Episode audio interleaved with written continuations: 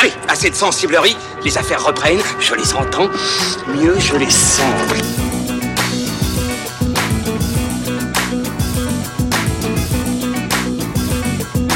Qu'est-ce que c'est que ce foutoir, mon petit Bernard? C'est l'engin de guerre le plus puissant de tout l'univers. Et salut, c'est reparti pour fin de séance spéciale 007 Bondcast numéro 3 consacré aujourd'hui à Timothy Dalton 1987-1989 et puis Pierce Brosnan 1995-2002. Pierre, Ilan, Julien, toujours bien présents autour de la table. Ça va messieurs? Eh oui. Mais oui. Toujours en 2020. Toujours. Euh, ouais, c'est vrai, c'est vrai. Euh, on est tous en forme. Il fait beau, fait chaud. On On a a- oiseaux chantent. On n'a pas le Covid. On n'a pas le Covid, on est tous vaccinés autour de cette table. C'est vrai. Tout va bien. On poursuit euh, nos, nos épisodes spéciaux euh, avant la sortie de No Time to Die. Un Inch'Allah. jour, Inch'Allah. hein. Petit rappel des scores concernant notre petit quiz Trivial Poursuite spécial 07 qui nous accompagne tout au long de ces épisodes pour décrocher le fameux matricule 007. Pierre, 37 points. Attends, tu peux le répéter plus fort, s'il te plaît Pierre, 37 points pour ceux au fond là-bas. Julien, 17. C'est pas mal. Je crois que j'avais plus. quand. Non, t'as 17, je t'assure. Ouais, ouais. Non, non, c'est si. Ilan, 5. Ouais, mais j'étais malade. Eh, mon gars, va falloir se sortir les doigts là, hein. De quoi Du fion Du monde Exactement. Bon, on va pas perdre de temps puisqu'en matière d'exotisme, du Q, en matière d'exotisme, on va encore, euh, on a encore un très très beau Ça programme fait à vous longtemps qu'on n'a pas enregistré, mais on est toujours des beaufs. hein. Ouais, exactement. On a ambiance vestiaire. Euh, six films. On a six films à traiter, euh, donc on perd pas de temps. Direction l'Afghanistan. Allez go. Youpi. Bon, cette mission, c'est quoi?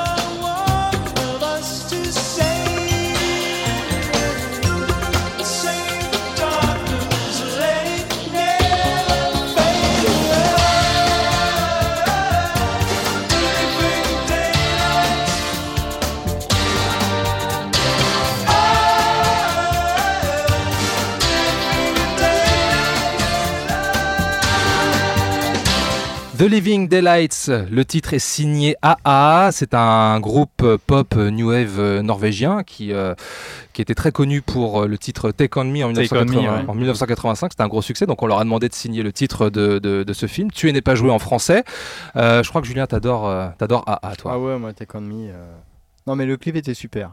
Le clip, je me souviens plus du clip. Le clip de Oh, c'est est au crayonné, Ah tu sais, le mec qui passe dans une comme- version. euh, Ouais, ouais, ouais, ouais. Est-ce que vous savez d'ailleurs, petite anecdote là, vous savez pourquoi ça s'appelle, le- enfin pourquoi le groupe s'appelle AA Non, mais tu vas nous le dire. hein. On est complètement hors sujet, mais vas-y. Ouais, ouais, non, mais c'est voilà, c'est une petite anecdote comme ça. Je l'ai, je l'ai, je l'ai, je l'ai glané quand euh, on a préparé, quand j'ai préparé l'émission. En fait, ça vient d'une chanson de Jim Morrison des Doors. Le groupe de Val Kilmer. tu. Exactement.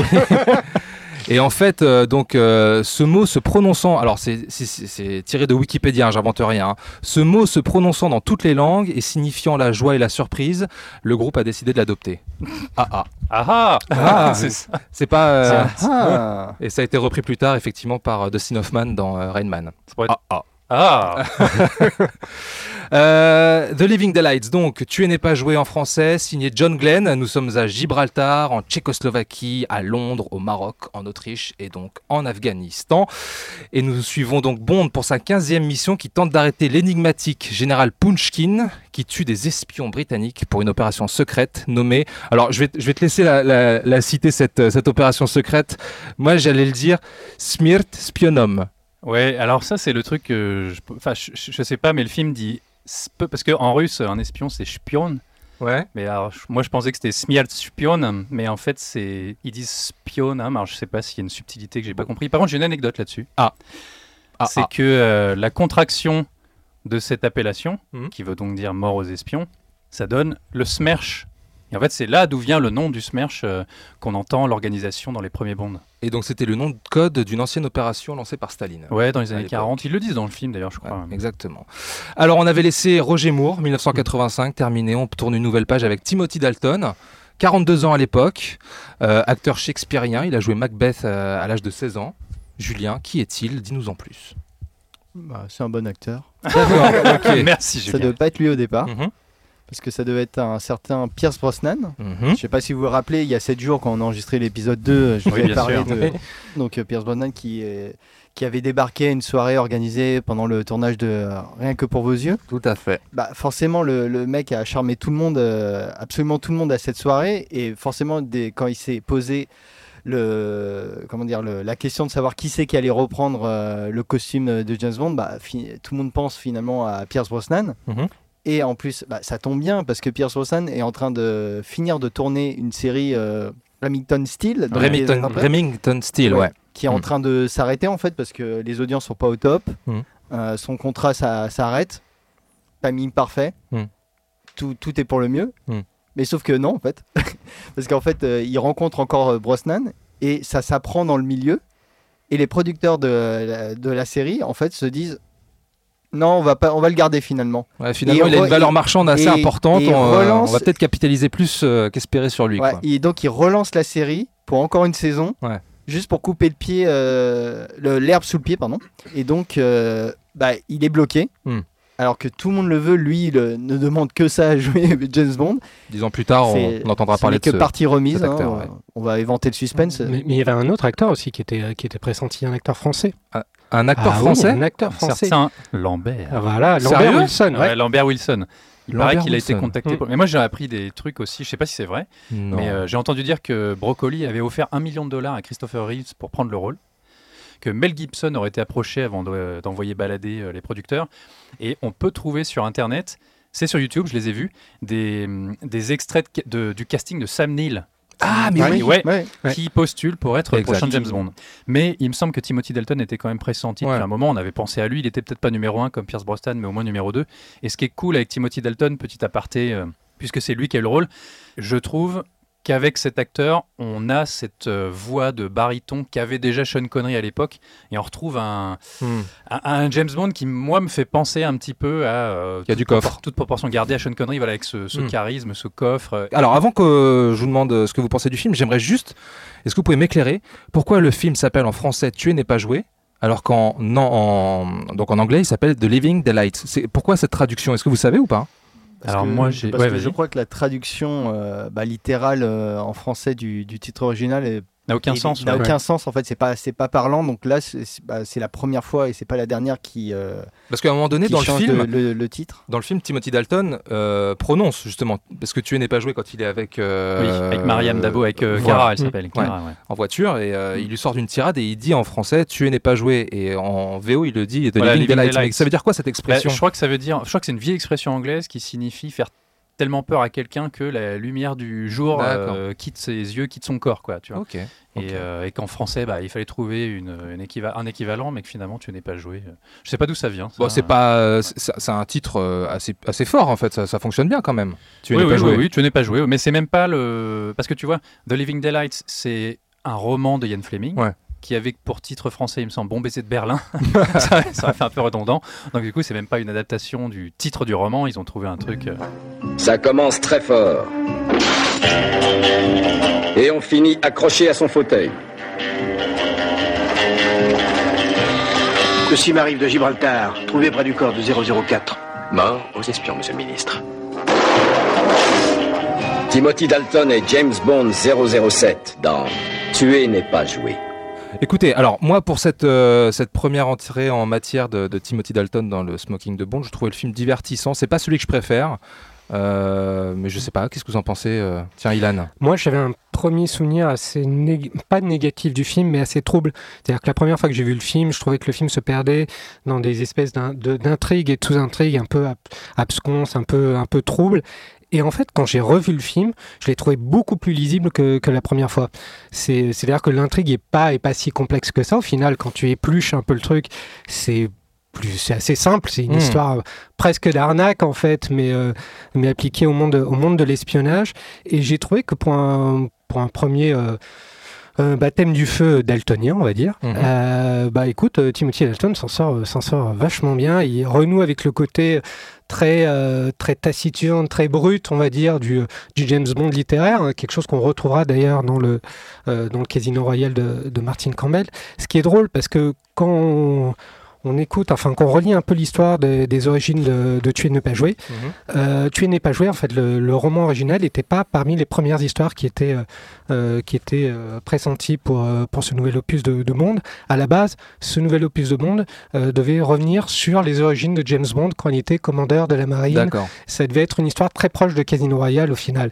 Et ce qui est drôle, c'est qu'on n'est plus dans l'histoire de Casino Royale, on n'y est pas encore, mais on est encore dans cette approche très brute du personnage C'est vrai. qui détonne énormément avec le côté un peu, un peu polisson, on va dire, enfin polisson un peu taquin de, de, de Roger Moore et moins peut-être un Ah peu bah, moins flegmatique. C'est sûr que c'est moins extravagant. on est, on est sur, sur autre chose. On est peut-être plus sur le l'aspect très minéral, très. euh, Bah, c'est plus brutal, tout brut, brut de, du, du personnage, euh, à la fois littéraire et, et cinématographique. Et je trouve que ce retour de, aux sources est assez intéressant parce que Timothy Dalton donne une autre tonalité au personnage qui, euh, voilà, comme je disais, qui est pas inintéressante, qui donne autre chose, une autre dynamique Mhm. À ce film. Et je, trouvais- je trouvais ça assez intéressant. Ouais, parce que le but était justement de faire une césure avec euh, la période Roger Moore, hein, donc euh, plus comique et qui commençait, euh, comme on l'avait vu la dernière fois, qui commençait à ronronner, euh, que ce soit Mm. en termes de box-office ou euh, de, de qualité, hein, avec un Roger Moore qui était très vieillissant, euh, avec une franchise qui continuait à enranger des sous, mais qui n'arrivait plus vraiment à faire concurrence avec le, le modèle du cinéma d'action américain euh, qui a déboulé dans les années 80. hein. On est en pleine euh, Stallone, euh, Mm. Schwarzenegger, euh, Jean-Claude Van Damme, on a les, le buddy movie américain qui est arrivé, tout ça, et qui a chamboulé, qui a complètement rebattu les cartes du, du cinéma d'action. Et là, donc, bah, quand la, la, sé- la saga se perd à chaque fois, qu'est-ce qu'on fait? Bah, C'est qu'on revient aux origines. Donc, euh, et ça va être encore le cas euh, beaucoup plus tard avec euh, la période Pierce Brosnan. C'est une fois, dès qu'on a fait un peu n'importe quoi avec la franchise, on revient un peu au basique. Donc, on a un peu là un épisode synonyme de changement Mhm. de, de tradition à la fois. On fait voilà, on reprend la tradition et en même temps on fait, on, on essaye de vivre avec son époque. Donc on retrouve un James Bond un peu plus brut de décoffrage, un peu moins séducteur justement. C'est, je pense, que c'est ce qu'on peut reprocher à, au choix de, de Dalton, c'est que bon, il y a, c'est le James Bond qui séduit le moins et qui couche le moins Mm. dans, dans la saga parce que bon, en plus on est années 80, les, euh, il y a le SEDA qui a déboulé, donc on a un peu limité Ah, les. tu crois que ça a été. euh, Oui, je pense que c'est symptomatique. Ils ont du- fait gaffe à ce. ce- Bah oui, puisque Dans ce bon, contexte-là on, on verra même plus tard avec le, le- le- le film d'après où c'est vraiment les, tout ce qui est les histoires d'amour, c'est un peu mis de côté. C'est là que je trouve Dalton pas le plus à l'aise du monde en fait dans Ouais, ces scènes de, de Ouais, séduction. mais tu, tu vois, moi je trouve ce qu'il perd entre guillemets en, en charme ou en séduction, il le gagne en romantisme. Parce que moi je trouve que sa relation avec Kara, on y croit assez. Voilà, il y a une vraie douceur dans le personnage et il y a un côté romantique justement qu'on Mm. n'avait pas vu dans James Bond, euh, enfin chez le personnage de James Bond jusqu'à maintenant. Mais de toute façon, on y reviendra. Voilà, après. non mais c'est tout, à- c'est tout à fait ça en fait. C'est tout ce qu'on perd en espèce de, de séduction, euh, un peu volage, tout ça, Mhm. on le, on le gagne en romantisme et on le gagne avec un James Bond un peu plus névrotique, qui en a un peu plus gros sur la patate. Mais ça se vérifiera d'ailleurs dans le prochain. Bon, Il y avait déjà en germe dans, chez euh, Sean Connery et dans Roger Moore dans ces petites périodes pas contents, tu vois. Ouais. les- et ça, on le retrouve un peu plus où on a, on a un James Bond qui est un peu plus à fleur de peau, Ouais. qui euh, a du mal à contrôler sa colère dès qu'il lui arrive une, euh, un pépin ou, euh, ou que les, ses ennemis ont, ont deux coups d'avance sur lui. Et Mm. il y a cette sensibilité-là se ressent beaucoup plus. Et c'est ça que moi j'apprécie beaucoup dans, dans la période de, de, de Dalton. Mais on a quand même un opus qui se cherche encore, qui est pas tout à fait Mm. hyper bien rodé. On a encore des extravagances euh, qui sont un peu issues encore de la période de Roger Moore, euh, comme cette course-poursuite euh, euh, en, Aston Martin. en violoncelle. Ah non, violoncelle, oui. Oh, bah, bah, qui- c'est qui- oui, mais qui est ludique, mais sympa. qui qui démarre en. Aston Martin et qui se finit quand il passe Ouais, la frontière voilà. en Autriche. qui est oui, ludique, sûr. mais qui encore, qui est un peu, voilà, on- comme je l'ai dit, on, on jette pas encore tout, on reste encore un peu dans la tradition, mais on essaye de faire évoluer le film dans son époque. Il y a encore des stigmates un peu de, de Roger Moore, c'est pas hyper déplaisant, mais voilà, le, le, le James Bond n'est pas tout à fait hyper accompli. Mais à côté de ça, tu as des séquences qui sont très très bien. Moi, j'aime beaucoup la séquence d'intro Hmm. parce que Ouais. c'est toujours important une scène d'intro quand tu changes d'interprète. Donc, comment on représente le personnage.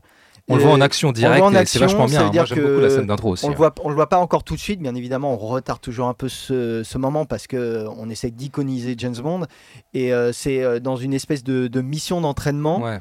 Avec euh, des agents du MI6 où euh, ils vont être attaqués par euh, un, un ennemi. Non, ils doivent infiltrer une base. Ils doivent infiltrer une base, mais ça reste un exercice. Oui, c'est un exercice. Mais justement, si c'est ça que je voulais dire Ouais. après, c'est que.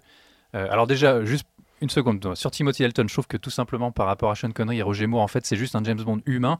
Parce que Sean Connery, c'était une figure mythologique, c'était un surhomme, c'était Sean Connery. Roger Moore, c'est un cartoon. Et Timothy Dalton, c'est un James Bond humain, entre guillemets, plus réaliste. Mais sur cette intro, ce qui est intéressant et qui est important, c'est qu'on change de James Bond, on change de période, on sait que le public en a marre de Roger Moore, donc il faut aller dans quelque chose de plus réaliste, plus brut, avec Plus des- direct. ouais. et des meilleures scènes d'action. On est tout de suite dans l'action, mais le fait que ce soit un exercice, c'est pas anodin. Le film commence par une mise à l'épreuve des agents. C'est l'équivalent de ce qu'attend le public. En fait, on se demande ce que ça va être et on voit, voilà, tout de suite euh, Timothy Dalton qui saute sur une bagnole, qui fait des cascades, qui ne Un cherche super pas. cascade dans- Et qui se prend un coup de paintball et l'autre tu dis ah je t'ai tué. Non mais c'est- franchement pas mal. La séquence, elle est. elle est Ouais ouais. cool, hein. Et puis la musique est cool derrière en plus. Ouais, par contre, les autres double zéro, ils se font un peu avoir comme des, des Oui, gros zéros justement. Donc euh, oui, donc un épisode euh, plutôt satisfaisant, mais Enfin, pas mémorable. Moi, ouais, qui a, enfin, moi, un épisode qui a longtemps, qui m'a, que j'ai trouvé très moyen, en fait, qui, qui avait pas mon, mon aval, on va Ouais. dire. Et c'est vrai qu'en le revoyant, tu te dis. Il y a des bonnes choses. Il y a des bonnes choses. Il y a, il y la a- hausse quand même. il y a Il y a des choses, il y a des choses qui sont assez moyennes, comme euh, bon, pour- on en reparlera, mais le final avec le méchant qui, euh, avec ses maquettes là, qui, qui est, qui a pas, c'est pas une fin qui a très bien vieilli, je trouve, Hmm. qui, qui est voire même à la limite du grotesque. Mais il y a, on a, on, on a plein d'éléments qui, sont- qui sont sympas et qui vont être euh, après, qui vont, qui, qui vont germer dans le, dans, le- dans le second et qui vont vraiment éclore. Et euh, Hmm. je trouve ça. voilà, ouais, voilà. Je- J'en bandis juste sur ce que tu dis sur l'aspect grotesque de, de, de cet opus, enfin sur euh, celui de, de certaines scènes. Moi, je l'ai plutôt retrouvé dans les méchants, justement. Donc, on parle du, du, gros, méch- du gros méchant du film. qui est, Jordan euh, Baker. ouais. euh, Alors, il y a Brad- Baker, ouais, qui joue qu'on- Brad Whitaker. ouais. qu'on retrouvera d'ailleurs dans GoldenEye. Ouais, c'est intéressant. Ça, et, euh, mais surtout, Jeroen Crabbe, enfin, je sais pas si j'ai bien prononcé Alors, faut son nom. demander à Pierre. Voilà. Moi, je sais, je suis incapable de prononcer. Jeroen Crabbe, je ne sais pas. Hieron Krabey. Jeroen Krabbe, voilà, Jeroen Krabbe, qui, euh, qui joue un, un- un personnage euh, qui est dans la duplicité, mais qui en même temps, quand il, est, quand il joue les victimes, euh, quand il joue les victimes, il est très dans la fanfaronnade, dans la pantalonnade, c'est un bouffon, si tu veux. Mm. C'est des méchants qui sont pas très crédibles, Hmm. parce qu'au final, ce sont des escrocs, ce sont des escrocs de grande envergure, d'envergure internationale, mais ce côté extrêmement grotesque se retrouve dans les, dans les méchants, et ça, je trouvais ça intéressant, pour une fois, justement, de pas jouer sur, euh, sur des méchants qui sont un peu, on va dire, euh, qui reprennent les codes du film, euh, du film d'espionnage tels qu'on les connaît et tels que les a institués James Bond. Ce sont des méchants qui sont ancrés dans la réalité avec leurs défauts et leurs leurs qualités, mais surtout leurs défauts. Ils sont très humains, ils sont grotesques, ils sont ridicules parfois, comme ce final avec Jordan Baker dont, tu parles, mais je pense que c'est c'est volontaire en fait. C'est volontaire de montrer ces, ces personnages dans tout leur côté euh, ridicule en fait. Donc, Oui. euh, donc moi, ça m'a pas choqué en fait. Cette espèce d'ancrage dans la réalité entre guillemets, parce que bon, euh, voilà, euh, les, les poursuites à, à d'autres violoncelles, moi, je fais pas ça tous les quatre matins, mais euh, je trouve, je trouve que ça donne encore une fois une autre tonalité, un autre, un autre ancrage à, à, à cet opus, et je trouve pas ça inintéressant justement sur le virage que ça veut donner à la, à la saga. Pierre, à toi de jouer. Je vous trouve très dur. Moi, c'est franchement, c'est un de mes James Bond préférés. Moi, depuis, Ah ouais depuis toujours. hein. J'adore. euh, tu n'es pas joué et je, je vous, je le répète, je vous trouve très dur. Le film. Ah, a- attends, dur. On- moi- on- attends, attends, attends. n'a pas dit qu'on n'avait pas aimé le- le, film. Je l'ai dit- moi je le trouve divertissant, Ah, pareil. mais pas mémorable euh, par rapport à celui qui vient Alors après. qu'en fait, euh. le film est bourré de scènes cultes et de super bonnes Ouais, idées. ouais, Enfin. Euh, le simple fait d'avoir ce transfert entre l'Est et l'Ouest via un pipeline, par exemple, au tout début, enfin, je trouve, j'ai l'impression que quand même tout le monde s'en souvient. C'est une idée super chouette de faire passer Koskov. Ils sont dans un opéra à Bratislava. T'as une fausse snipeuse euh, dans une scène qui rappelle un peu une, une séquence de Bon baiser de Russie avec un sniper dans une fenêtre et, Et tu as celui qui surveille le pipeline qui se fait. euh, et qui se fait. Et t'as la, la, la nana euh, costaud, là, j'ai Ouais, oublié son nom, là, euh, qui va qui va détourner son attention Ouais, en lui mettant la, tête dans ses seins. ouais. C'est quand même assez marrant. En Oui, plus, après, oui, ils le font décoller dans un avion à décollage vertical. J'imagine qu'à l'époque, c'était la mode. Il y a des séquences hyper cultes. Enfin, me dites pas, on parle des méchants. Alors, ok, Général Koskov, il a un peu. C'est un peu un pitre, mais en même temps, c'est son personnage. Bien et sûr. je- quand on le voit en VF, le doublage de Féodor Atkin euh, en rajoute une couche. Je trouve qu'il en fait un peu trop et moi je le trouve un peu agaçant. Mais me dites pas que vous vous souvenez pas de Necros, le tueur, qui arrive Mm. déguisé en laitier, Ouais, qui a des bouteilles de lait Si, si, ouais. explosives, qui étrangle un mec avec son Walkman. Ouais, et qui, qui- enfin, Avec une- pète la gueule dans la cuisine. Avec euh, une réplique qui m'a toujours fait rire en français où euh, il se fait passer pour un américain qui fait du jogging et puis t'as le livreur anglais qui fait Ah merloc de merde ça m'a toujours bien fait marrer.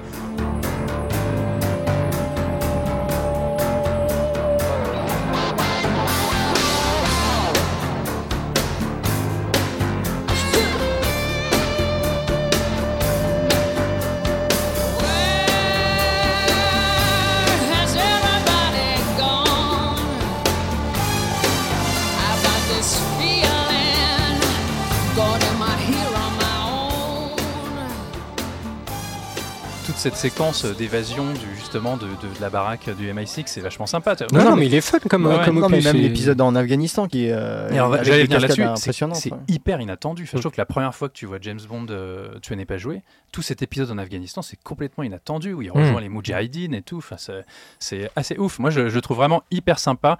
Et ce que j'aime beaucoup, surtout dans ce James Bond, c'est que certes, il n'y a pas un espèce de grand méchant bondien comme autrefois, avec un plan, une base secrète sous un volcan, etc. Mais ce que je trouve très intéressant, c'est que c'est un univers très trouble où les espions, les tueurs à gages, les trafiquants d'armes, euh, les généraux, euh, l'Union soviétique, euh, tout se mélange pour faire un espèce de gros bazar. On voit quand même qu'une partie de la guerre est financée via le trafic d'opium, justement entre les Russes et les Mm. Afghans. Il y a quand même toute une espèce de milieu hyper opaque comme ça entre les espions et les assassins que je trouve vraiment intéressant et finalement assez unique dans James Bond. Ça se retrouve pas tant que ça. Ouais, mais il y a ce problème du, de- du méchant en fait qui, euh, pour moi, déstabilise un peu tout le, toute la balance du film. En Mais fait. lequel le méchant? Bah, Koskov. Koskov Ouais, enfin, j'adhère pas en fait. Je, Bah, en je- fait, je le- je le vois pas comme une vraie menace. euh, C'est- pas une vraie menace, Même s'il joue sur un double, il a, il a un double jeu, tu vois. Tu vois, enfin. parce que oui, c'est ça, le film est plein d'espions. Alors, est-ce qu'ils sont agents double, agents triple On sait jamais trop. Koskov, comme tu disais, Ilan, au final, c'est un arnaqueur parce que son plan, au final, euh, c'est beaucoup de tromperies, trafiquer des diamants, etc. Ils veulent en même temps s'enrichir, en même temps retourner en Union Hmm. soviétique. Tout ça, bon, c'est un peu fumeux. Oh, avec un petit passage qui me fait rire où quand même ils font passer James Bond euh, en Afghanistan en faisant croire qu'ils lui ont transplanté le cœur. euh. Hmm. Vous vous rappelez du nom sur son faux passeport Non. russe? Non, c'est pas, James Bond, c'est Bondoff. Bondoff. Jersey Bondoff. et le truc dans tout ça, c'est que certes, Koskov, c'est pas un méchant hyper intéressant. Et en fait, je dirais que la faiblesse au niveau de ce personnage, et qu'on retrouve aussi dans le James Bond d'après, euh, Permis de tuer, c'est que étrangement, l'intrigue de base des deux films de Timothy Dalton est pas si intéressante et si importante que ça. À chaque fois, c'est son personnage qui se lance dans une vendetta personnelle, qui veut absolument retrouver le mec qui lui a causé du tort. Et là, James Bond se lance à la poursuite de Koskov à travers le monde. Il veut absolument le choper. On sait jamais trop bien pourquoi, les raisons. On voit deux trois trucs, mais c'est pas très très clair. Il lui arrive un peu la même chose après avec Sanchez dans le suivant. Il Dans va Permis- absolument se venger. ouais, tuer, ouais. Et finalement, James Bond ne part pas avec comme but précis une mission, l'arrêter parce que si, parce que ça. Non, c'est c'est lui qui découvre au fur et à mesure tout ce que manigance Koskov et James Bond en sait aussi peu que nous. Donc c'est ça qui peut être un petit peu déstabilisant, c'est qu'on est toujours dans la vengeance, je trouve, sur ce film et même dans celui d'après. Moi, je trouve qu'on est aussi dans un opus assez ironique au final, parce qu'on euh, ramène les, les enjeux de, de, de l'intrigue à des choses très triviales au final. On se retrouve pas, on passe de cette espèce d'opposition Est-Ouest sur quelque chose de très géopolitique, de, très symptomatique de son époque, hein, parce que le film est très ancré dans, son époque, à fin- finalement quelque chose, comme je disais, extrêmement trivial, qui est du trafic de diamants, de méchants qui veulent tout simplement s'enrichir. Et je trouve que ça donne aussi un regard sur le genre qui, euh, est assez intéressant et c'est pour ça que je parle d'ironie et ça se retrouve jusque dans la fin du méchant qui est interprété par John Baker qui meurt au milieu de, de, de- de ses maquettes et je trouve cette fin assez cinglante et je pense, je me demande si justement il n'y a pas une espèce d'ironie qui traverse tout le film et qu'on ne voit peut-être pas la première fois parce que c'est un second degré qui nous échappe mais qu'à la revoyure on arrive davantage à, à détecter. Ça, non, mais ça, mais moi, je, je remets pas du tout ça en cause. Euh, c'est juste que voilà, j'ai un problème de tonalité, de, de, de vraiment, de, de, vrai positionnement. Euh, moi, je suis complètement, euh, euh, moi, j'adhère complètement hein, à l'incarnation de Timothy Dalton, hein, mais Mm. c'est tout ce qui, en- tout ce qui enrobe en fait euh, ce, ce- euh, ce- qu'il incarne et comment on le suit et voilà, c'est juste ça. Mais c'est pas romance- déplaisant, hein, c'est vraiment La pas romance déplaisant. avec euh, le personnage de Cara Milovi, ça t'a pas Parce que moi, je trouve que c'est la première fois où on a l'impression que James Oui. Bond a vraiment des sentiments Ouais. pour un personnage. Non, non, c'est vrai, c'est vrai, c'est vrai, c'est vrai. Ce qui est très rare finalement. Il a une vraie relation qui est assez belle au final avec cette femme, tout en ne sachant pas comment se positionner parce qu'il est censé aussi la séduire pour pouvoir remonter la piste de Koskov. Et je trouve ça aussi intéressant vis-à-vis de ces deux protagonistes. quoi. Bah, De toute façon, toute la période de Timothy Dalton en fait tourne autour des sentiments de James Mm. Bond. C'est c'est justement c'est c'est- là c'est plus une question de son devoir envers euh, envers la couronne ou c'est là c'est vraiment c'est comme tu disais c'est quelqu'un qui veut se venger qui a été euh, qui a été dupé en tout cas dans celui-là il a été dupé et euh, ça passe pas en fait il veut il veut sa revanche il veut redevenir une espèce de euh, mal alpha euh, du, du, film en fait le, le- héros qui est au- au-dessus de tout le monde. Et euh, donc c'est ça, oui, qui donne, qui est le cœur du film et qui donne tout, son intérêt. Et c'est pour ça que moi, toi, tu vois de l'ironie, Ilan. Euh, moi, là, je je sais pas parce qu'en fait, comme le, euh, bah, on le verra plus euh, avec le, suivant, Permis de tuer. L'idée est quand même de montrer un, un beaucoup plus dur, beaucoup plus terre à terre, encore une fois. Et cette ironie, moi, je- pour moi, je l'identifie juste dans des éléments qu'il y avait dans la période Roger Moore, euh, le méchant avec son gros fusil, euh, euh, je sais plus s'il a rayon ou. euh, enfin, il, il est, il est par balle, je crois, que son, son truc. Oui, à la fin, Tu il a un flingue par des balle. éléments fantasques en, en fait qui ne s'intègrent pas naturellement Mais dans. son flingue est pas du tout fantasque. hein. Pour le coup, c'est une arme tout à fait genre beaucoup plus Oui, mais moderne le, le que James Bond peut Oui, mais le design est assez fantasque. Ah non, euh, je l'ai je l'ai revu, genre, je me suis refait l'extrait genre hier. C'est juste une vitre par balle sur un flingue. On Ouais, dirait ouais. la moindre arme du Mossad qu'on voit euh, Hmm. euh, à, la, à la télé. Hein. Mais en tout cas, voilà, ces, éléments d'humour, moi je les vois comme encore les, les, euh, les vestiges de l'ancienne période qui- qu'on continue à vouloir mettre sur un James Bond qui veut aller dans une autre direction. Ce qui serait un petit peu plus bouffon, peut-être, c'est chez Brad Whitaker, sa galerie de dictateur avec son visage. euh, ça, Oui, peu- voilà, tu vois, ça Ouais. c'est des, c'est bon, c'est c'est- c'est très comique, hein, c'est voulu, on le, on, le- on le sent bien, mais ça, pour moi, ça jure, c'est des moments, des petits moments qui jurent un peu avec justement ce côté euh, James Bond euh, très humain, comme tu disais, Pierre. Euh, on a euh, la scène dans la foire. Euh, Ouais. le- la- les- je sais pas la foire du trône, mais ce genre de truc où il y a un assassinat Ouais, ouais. et euh, je me rappelle toujours, moi j'ai toujours cette image de Timothy Dalton qui prend un ballon dans ses mains et qui l'éclate. Il l'éclate. de- Ou la scène de, de mise à mort de Pushkin, où il est hyper violent et il- il fait peur dans cette séquence où il tient Pushkin euh, avec son flingue dans l'hôtel. Je sais pas si vous Est-ce que, est que Timothy Dalton n'annonce pas un peu Daniel l'air Craig, bien sûr. Daniel Ah, bien Craig, sûr. ouais. Ouais, Daniel Craig. C'est ça qui n'a pas plu au public à l'époque aussi, notamment. Ils l'ont trouvé trop violent, trop Bah, réaliste. ça leur correspondait il pas, hein. Bien sûr, mais ça on va revenir. Et puis euh, Ouais. Daniel, euh, Daniel Craig, euh, Timothy Dalton, c'est le premier à s'être euh, exprimé sur euh, le choix de Daniel Craig et de Casino Royale à l'époque. hein. C'est le premier des interprètes de James Bond, j'entends. Qu'est- Qu'est-ce qu'il avait dit? Tu t'en souviens ou pas? Ah, il avait dit bah c'était lui euh, que ce que avait fait Daniel Craig dans Casino Royale. Enfin, ce qu'ils ont fait Casino Royale, Casino Royale en général, c'est lui, c'est ce qu'il voulait amener avec euh, quand Hmm. il a il a pris euh, Hmm, il a pris le, le lead sur James Bond.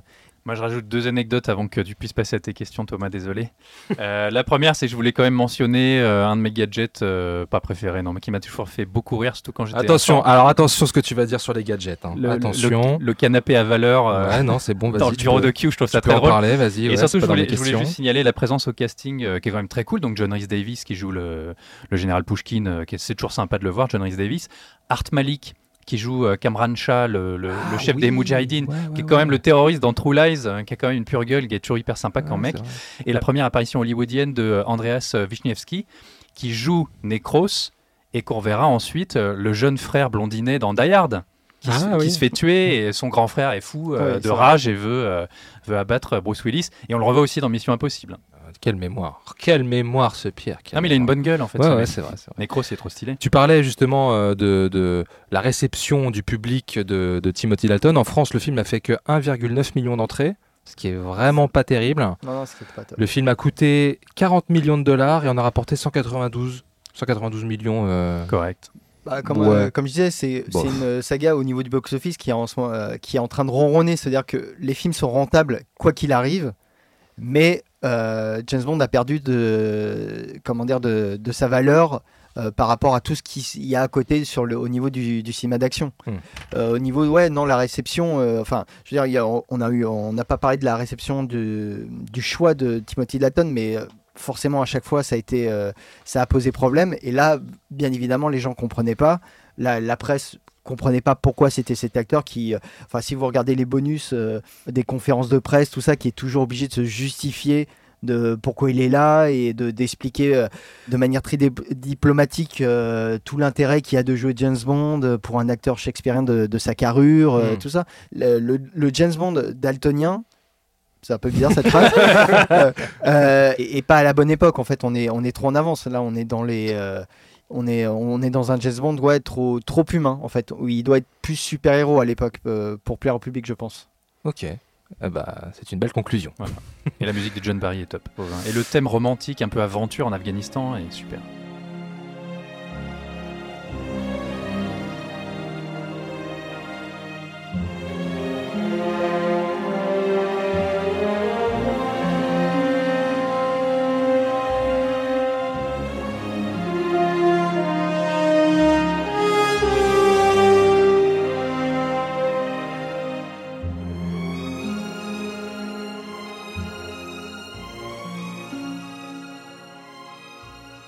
Ok, bon, alors je, je suis un petit peu embêté parce que j'avais quelques questions et en fait c'est des, des- des choses qu'on a abordées déjà dans la discussion, mais je vais quand même les redire, on va voir si vous avez été attentif. Dans quel pays Bond tente-t-il d'entrer au moment où la police tchèque essaye de l'arrêter? Autriche. Ok, Pierre, bon, voilà. Un. Ah si, ça on l'a pas. euh, Ouais, ouais, ça c'est pas mal. Dans quoi, dans, alors dans quoi sont dissimulées les grenades à concussion de Necros Les bouteilles de lait. Oui, bouteille de lait. Ouais, c'est Mais vrai j'ai qu'on dit l'a- tout on l'a abordé. Ouais, dit tout à l'heure. Ok, très bien. Ouais, je suis embêté là. Tu n'es pas joué la dernière bande originale d'un film de James Bond de ce compositeur. De qui s'agit-il. Ok, allez, un point pour tous. On va quitter l'Autriche, on va prendre le soleil, on file aux Bahamas.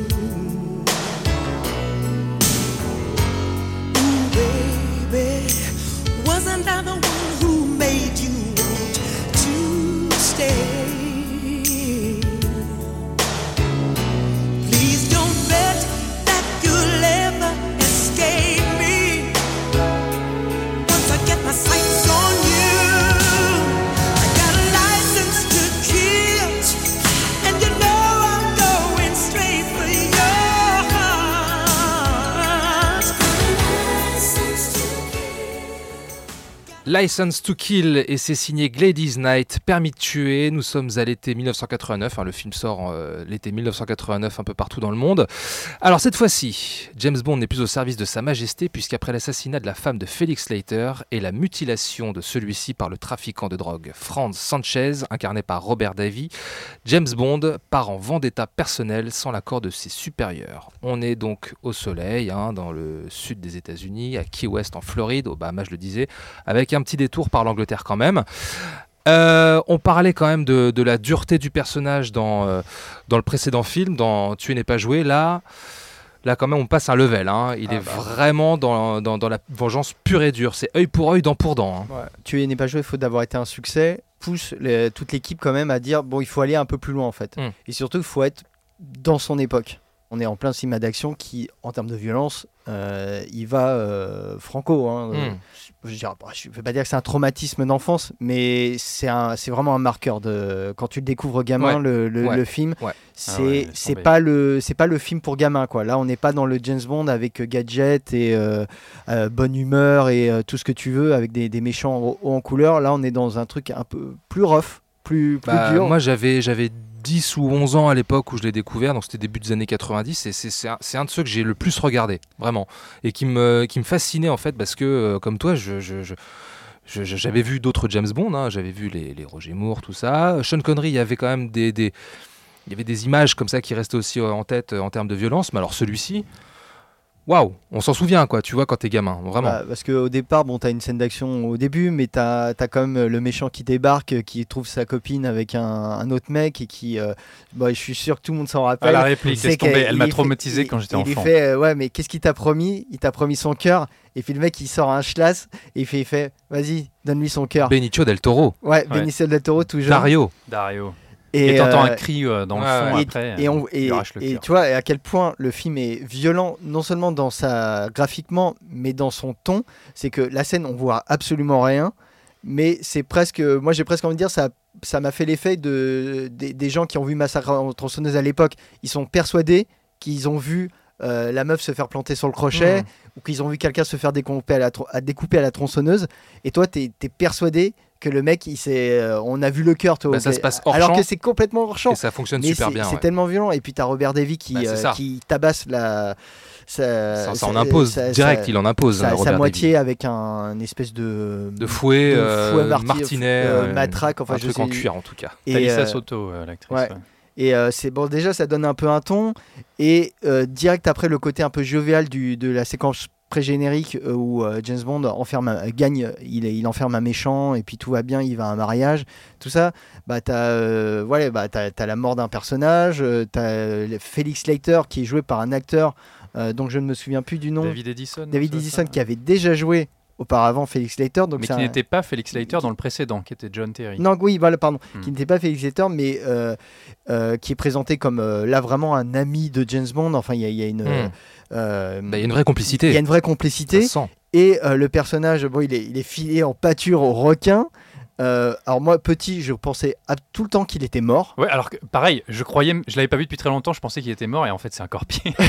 Hmm. le mec a les jambes arrachées par Ouais. un requin. et, et quand Et on s'en sort. et, et on voit, on voit une, une- enfin on voit Ouais, quand ouais. euh, le, le- parce qu'il est filmé en contre-plongée quand il est dans le dans le bassin Hmm. et effectivement on voit une jambe arrachée, enfin en tout cas un, un- un morceau manquant en tout Ah, cas, Non, ouais, un mais, bon rapide en un des fait. pires sorts de personnage de James Bond. Ouais. Ah, mais il garde le sourire à la fin. À la fin, il a le sourire, Mais t'as as sa femme qui se fait tuer Mm. et il est- c'est supposé qu'elle se- qu'elle s'est fait violer aussi. Par hein. toute l'équipe Par- euh, de Benicio ouais. del Toro, c'est abominable, ouais. Ouais. Donc euh, et euh, donc et t'as James Bond qui euh, veut partir en vengeance et qui finalement se fait renvoyer, enfin renvoyer. M essaie de l'arrêter, donc il devient un paria. Donc tu vois, euh, c'est les Ah, plutôt un renégat. un renégat pardon. Ouais. Et, euh, c'est les 15-20 premières minutes du film. euh, voilà, l'ambiance elle est posée quoi. Mm. Donc tu te dis là on est dans un James Bond un peu différent qui est plus du côté du cinéma américain. Euh, on va en reparler de, au niveau du style, de la musique et tout. Hmm. Mais voilà, on a un film qui est là euh, jusqu'au boutiste et qui va à fond dans, bah, dans la noirceur. hein, et, euh, puisque, et, dans le, et encore une fois, dans le très terre à terre, puisque là, on a un méchant, euh, Robert Davy, qui est juste un trafiquant de drogue à grande échelle.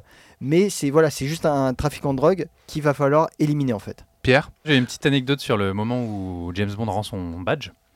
Parce qu'en fait, voilà, il veut partir se venger. il rend son badge. Il euh, rend son- son- sa carte du sans club. son badge, il, il, il bip plus en fait quand il rentre, tu sais, euh, dans le SAS Ah bah euh, ouais, au MI6. bah, il a son téléphone portable qui marche plus dès qu'il sort du périmètre et tout. Hein. Est-ce que M vient le traquer en Floride en lui disant on rentre, vous avez une mission? Et lui il veut pas, non, il veut se venger, il veut tuer euh, Franz Sanchez.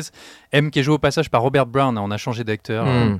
Et donc la séquence se passe dans la baraque de Ernest Hemingway. Mm, Et ouais. donc en français comme en anglais, James Bond au moment où il, il raccroche, il dit bah, ce sera un adieu aux armes. Voilà, en hommage au roman d'Hemingway. Voilà. D'accord. Je rends le micro. Très bien. Ouais. À toi, Il y Ilan. en a qui rendent leur badge, lui il rend le micro. Euh, bah, écoutez, avant de, avant de dire ce que, ce que je pense de cet opus, j'ai une petite devinette pour vous. On va jouer aux 6 degrés de séparation. mais En fait, là, c'est 2 degrés de séparation. Il va falloir que vous me disiez les deux points communs entre Tuer n'est pas joué et ce grand film qui est Mortal Kombat de Paul W.S. Anderson. Bah, Carrie, euh, Ouais. euh, je, je me souviens. Alors. Kari Hiroyuki Tagawa, Ouais, Tagawa, ouais. qui joue au Cheng Sung dans, euh, dans Mortal Kombat, et Talisa Soto, qui joue euh, Euh, euh, Kitana, Kitana dans Loupé. James Bond, euh, dans Mortal Kombat, Mortal pardon, Kombat, et qui joue la copine de, Robert Davy. Voilà. Loupé la mort. Attends, mais on a aussi deux degrés de séparation avec Die Hard. Ouais. Euh, oui, euh, l'agent Johnson, Johnson Johnson. Johnson et Johnson, ils sont vrai, tous les deux dedans. ouais. ouais. C'est vrai. Ah, attends, j'avais noté Ah son oui, nom, on- je sais plus si je l'ai. euh, Mais il y a les deux agents, donc Robert Davy Oui. et l'autre euh, qui Bah, joue Johnson Johnson. Pour rappeler, euh, Die Hard euh, était sorti l'année précédente. L'année précédente, oui. Et Michael Kamen. euh, D'ailleurs, je savais pas que Robert. Davy avait 34 ans à l'époque de, de ce James Bond. Il Ouais. les fait pas. Hein. Bah, Il en c'est fait- ça, il en c'est fait bien ça 15 le de problème, plus, c'est hein. qu'il il en fait 60 Donc, ouais, voilà. C'était l'anecdote euh, EHPAD et, euh, et Mortal Kombat. Euh, alors, ce que je pense de, de ce James Bond, qui est effectivement hardcore du Nord, euh, Mon Dieu. ça c'est fait. Euh, J'ai perdu le fil. Ouais, donc, ouais, qu'est-ce que euh, tu ce que, penses ce que, ce que j'en ai pensé, bah, effectivement, je pense que comme tout le monde autour de cette table, j'ai été, euh, j'ai été très frappé par, euh, par l'aspect extrêmement graphique de, euh, des scènes, de certaines scènes du film, notamment et surtout les mises à mort, parce qu'il y a des mises à mort qui sont extrêmement graphiques. Je pense à, à, à ce. Euh, à à cet acteur, enfin ce, ce bras droit du méchant, enfin cet Mm. acolyte du méchant qui, euh, qui a la tête qui explose. Je pense au requin, je pense à, je pense à tout ça. Je pense à la mort de Benicio del Toro qui était quand même extrêmement, extrêmement violente. Là, effectivement, on est dans une approche plus, euh, plus américaine, presque, euh, elle est euh, toute proportion gardée, bien entendu, mais un peu à la canon. C'est-à-dire vraiment, on est dans le film d'action, d'action pure avec une approche extrêmement frontale, un, un peu américaine, avec Très ce- ce- américaine, voilà, très américaine avec ce, ce début un peu à la Miami Vice, euh, presque Mmh. qui, qui marche sur le qui euh, qui marche sur les sur les plates-bandes un peu du, du, du buddy movie. C'est un film qui est très représentatif de, de l'époque dans lequel il s'ancre. Très lumineux. Et, euh, voilà, Il et très du, lumineux. et, du- et du genre de cinéma auquel, Il de auquel il fait y a beaucoup de référence. soleil. euh, peux- J'espère qu'il a mis de, de- de la la crème, 50. voilà. ouais. En plus, on est en pleine période Avec sa de, petite peau de britannique. de je ne sais plus si c'était, euh, je pense que ça devait être Reagan qui avait euh, déclaré la guerre à la drogue. Je ne sais plus si c'était Reagan ou euh, ouais, c'est ça. Et donc on est dans cette dans, dans ce truc de la guerre à la drogue. Là, c'est James Bond qui fait la, la guerre à la drogue face à ce euh, à, ce baron. Et donc ouais, on est euh, de nouveau sur un- une approche extrêmement humaine du du, du personnage et qui donne tout et dans son côté. euh, Enfin, c'est du va-tout. C'est effectivement, ça, comme tu le disais tout à l'heure, ça préfigure, on préfigure Daniel Craig, on, préfigure le côté extrêmement minéral, viscéral, violent du, euh, du, euh, personnage. Et, euh, c'est une espèce de, de- de changement d'optique, on va dire, de virage qui, moi, m'a beaucoup plu parce que tout d'un coup, j'ai l'impression d'être partout sauf dans un James Bond, mais voilà, encore avec ces quelques marqueurs euh, de, de, de la saga, mais sur, sur, sur autre chose. Alors là, pour une fois, effectivement, on, est, on a une totale empathie en fait avec, Mm. avec James Bond. Ça, c'est peut-être ce qui manquait pour moi dans les autres, dans les autres James Bond, c'est que j'arrivais pas à me rallier. C'est pas que j'arrivais pas à me rallier à la cause de, de, de, James Bond, mais j'arrivais pas vraiment à m'identifier. Pour moi, James Bond avait quelque chose d'un peu de, de, de- d'irréel. On était dans quelque chose qui, euh, de fantasmagorique. On était dans la fa- fantasmagorie de, de l'espionnage. Là, on est dans quelque chose de beaucoup plus réel.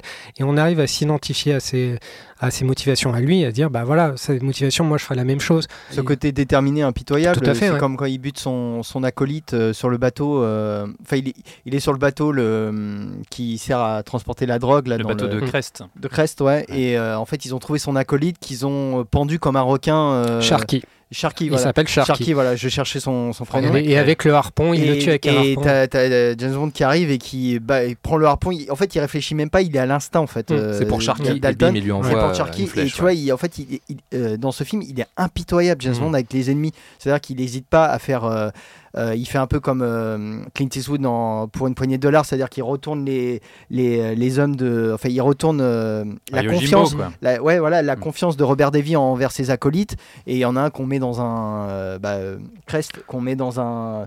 Un truc de. Un sas de décompression. euh, que- Ils font qui- et sa tête explose. Ouais, scène, elle est bien dégueu. et le mec cherche même pas à le sauver parce qu'en fait, il, il s'en fout. Il est Mm. en mode, euh, il faut qu'ils payent tous. Et, euh, et c'est euh, ouais, c'est très inhabituel pour un personnage Mm. qui est d'ordinaire beaucoup plus Il lisse, réfléchit, il réfléchit plus, même. euh, plus réfléchi, qui, qui domine ses émotions. Et là, on est que- un- quelqu'un qui n'est que réaction face à l'abomination en fait de, de- de ces méchants qui sont des totales ordures, hein, Mm. qui, euh, qui ont aucun scrupule à, à tirer sur des femmes. On reparlera de la Jazz Bond Girl de- du film Riley qui est très importante aussi dans la nouvelle euh, dynamique que veut imposer ce, ce James Bond. Et on est ouais, dans des, des- des ordures totales dont on n'a aucune empathie. Je veux dire, ils crèvent comme des merdes, mais t'es finalement presque soulagé parce que c'est vraiment des pourris jusqu'à la moelle. Et euh, d'ailleurs, la caractérisation des méchants là est, est vraiment du. euh, Ah bah, ça aura, aura des pâquerettes. Oui, oui. Mais, c'est intéressant de le voir reprendre les codes du, du revenge movie Ouais, et de les voir mixer à la sauce James Bond, voir euh, devenir, voir James Bond devenir ce- cet ange destructeur presque, Ouais. cet ange à vengeance fait et, tout péter quoi. et qui voilà et qui ne cause que destruction sur sur son passage et je trouvais ça absolument il- génial. Il, détruit son gang, il détruit son business avant de le détruire lui, quoi.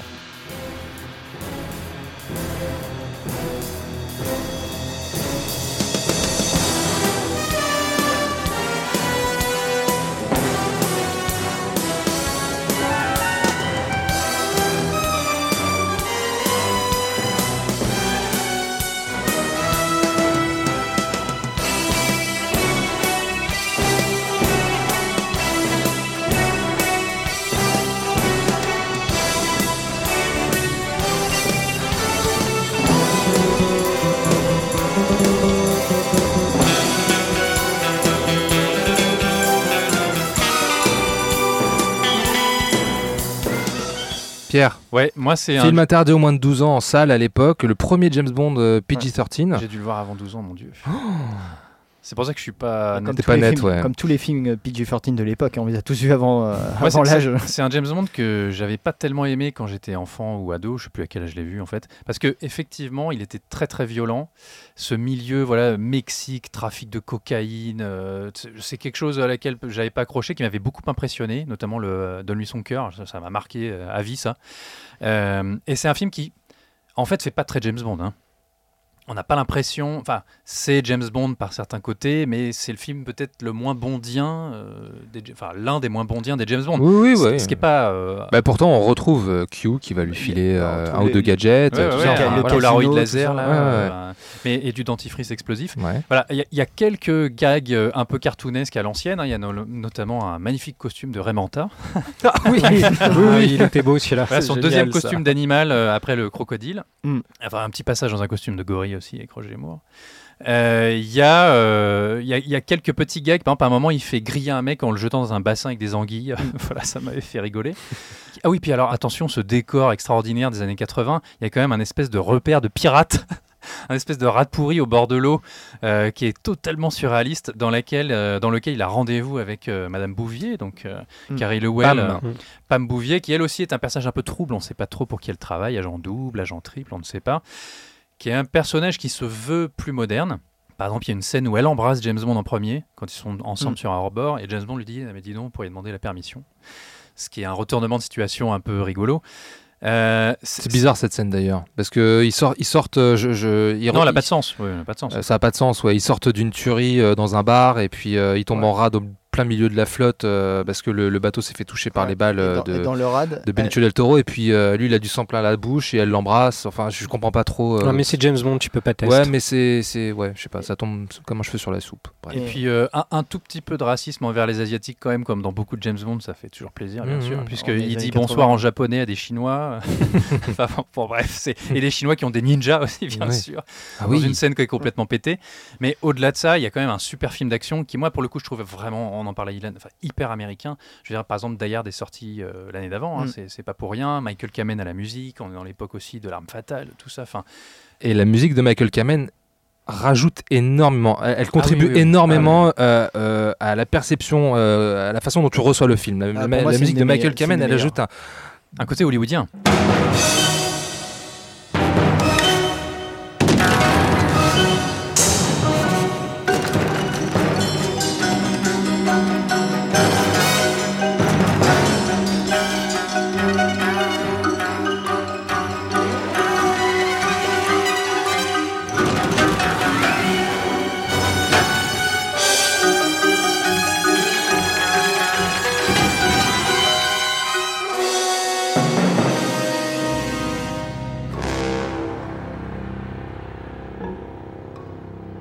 Avec un, un final, je veux dire, une poursuite, bon, qui est vraiment grandiloquente. Ils en font peut-être un peu trop, mais je veux dire, cette poursuite en camion, en Camion citerne. mort qui à la fin, enfin, tu disais James Bond explose tout, je sais plus lequel des deux disait ça, il pète tout sur son passage, mais là, littéralement, il attaque tout le monde avec un camion. Il y a une poursuite de camion dans le désert du Mexique, avec un coup de lance-roquette, avec des cascades de camions, ça finit dans les flammes, euh, Sanchez part en fumée. enfin, et puis on le sent à bout à la ah fin. oui, il est à bout, ouais, ouais, Hmm. totalement. Mais, mais ce qui est génial, parce qu'on est aussi dans l'Amérique des gros bras, les Schwarzenegger, les Chuck Norris, etc. Mais physiquement, Dalton détonne totalement avec ça, parce qu'il n'est pas, c'est pas un bodybuildé, c'est pas un Ouais, action hero. Et, et voilà, et pourtant on y croit. Et c'est ça qui est absolument génial dans, dans, dans, dans ce film, c'est cette rupture, rupture de ton, rupture d'approche, et au final pour dire, bah, nous Britanniques, on peut quand même vous, tenir la dragée haute à vous les Américains. Bon, en faisant comme vous, mais on vous tient la Oui, dragée parce que haute. c'est encore signé John Glenn, je l'ai pas précisé tout à l'heure, on- ce sera son on- dernier son Oui, on reste, film. on reste sur John Glenn euh, qui avait signé euh, beaucoup de la période. euh, Bah, qui est là depuis l'espion qui m'aimait, je Et qui, je- moi, je trouve, euh, donc c'est pas un réalisateur qui a fait une grande carrière ensuite, mais je trouve que moi, c'est son chef-d'œuvre Euh, en termes de mise en scène. Je trouve que c'est là qu'il est. Son chef-d'œuvre euh, dans la galaxie James Bond, dans la, oui, dans dans la la Galaxy franchise. James Bond, même dans sa carrière, lui, en fait, je trouve que c'est son film le mieux réalisé. Je trouve qu'esthétiquement, plastiquement, le film a encore de la gueule aujourd'hui. Mhm, c'est vrai. Euh, et pas seulement pour la, la scène, euh, le climax final avec euh, la poursuite dans les camions qui apparemment a été une horreur dans, dans un coin du désert mexicain qui est qui Signé était- Rémi Julienne. hein. qui Ouais, était- signé ouais. Rémi Julienne. Bah, Il comme comme d'habitude, Dalton, hein, comme d'habitude, hein, et là ils se sont donnés à cœur joie et, euh, et on voit que Dalton est très investi euh, quand Enfin voilà, quand il se bat, tu vois, avec des, des mecs qui essayent de le prendre, de découper à la hache, tu vois, on, on le sent vraiment physique. Ou quand il se bat sur le tapis roulant avec euh, euh, Benicio del Toro. del Toro. Enfin voilà, c'est- tout est né, né physique. Et en fait, on a vraiment l'impression qu'il pourrait crever en fait. Là, dans- ça me fait penser à Indiana Jones et le Temple maudit. Ouais, Ouais, non, mais ouais, bien ouais. évidemment. il- bah, il- le, le film, euh, voilà, comme on a dit, euh, essaye de s'inscrire dans son époque. Qu'est-ce qui a marché C'est euh, bah, justement c'est Indiana Jones, euh, euh, c'est les films euh, justement bah, de, de, de vengeance avec cette imagerie de, impitoyable du, du Mm. monde de la drogue avec Mm. les, les méchants. euh, Alors là, qui va trop loin quand même, parce que il veut essayer d'établir un espèce de super cartel planétaire. oui, bon, son plan, on n'y croit pas tellement. hein. Mais par exemple, le, le fait de comment cacher la drogue. Euh, Oui, dans bonne idée, l'essence, euh, bah, c'est quelque chose qui, qui va devenir vrai en fait après. euh, non, c'est une très bonne comme idée. va le montrer par exemple dans le film euh, Trafic de Soderbergh, Mm. c'est- c'est c'est des trucs qui vont vraiment exister. et- Mais tout ce côté, Comme dans voilà, Tango et Cash. les- Comme dans Tango, Comme dans Tango et Cash. Cash. mais ce côté inviter les, les Chinois japonais, euh, bon, je, je crois que c'est un reliquat d'une première version du scénario où ils avaient pensé faire un James Bond en Chine. Il me semble que Ouais, l'origine de Permis ouais. de tuer, c'était un James Bond en Chine. Finalement, ça n'a Dans pas pu se faire avec un désaccord avec le comme gouvernement chinois. Et donc ils sont partis sur totalement autre chose. Moi, je revenais un peu sur ce que tu disais, et après j'arrête avec ça, euh, Julien, sur le côté jouer sur les deux tableaux, Yojimbo ou Clint Eastwood. J'aime bien la relation que James Bond entretient avec Robert Davy quand il se fait passer pour un ex-agent du, du MI6 devenu tueur à gages et que tu sais il est invité chez lui, il dort dans son espèce de villa absolument horrible avec un décor de beauf dégueulasse et la relation qu'ils entretiennent, Robert Davy qui est quand même un personnage qui a un énorme problème avec la confiance et avec le, le- La loyauté. ouais. la loyauté avec ses collaborateurs, et ça c'est génial je trouve, Ouais, ouais, tu ouais. vois.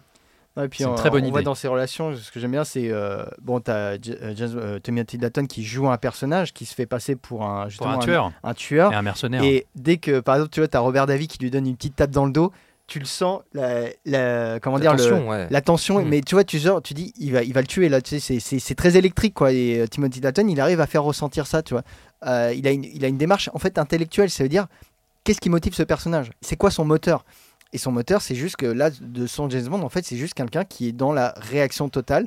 Même si on a des anti-héros comme McLean euh, l'année d'avant, mais ça reste des personnages sympathiques. Ce James Bond là, finalement, il est on est avec lui, on, est total, en total en phase, mais c'est pas un personnage sympathique en fait. Ce qui était le cas finalement des, euh, du personnage dans les romans euh, de Fleming, hein, de, ce qu'on, de, ce, de, de de que je peux comprendre.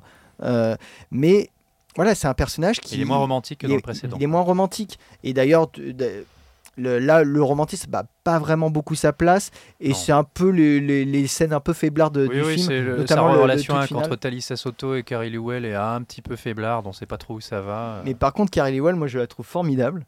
Elle est bien, c'est Ouais. un bon personnage. Bon, Très bon perso. petit crush d'époque, hein, moi j'étais tombé amoureux d'elle. hein.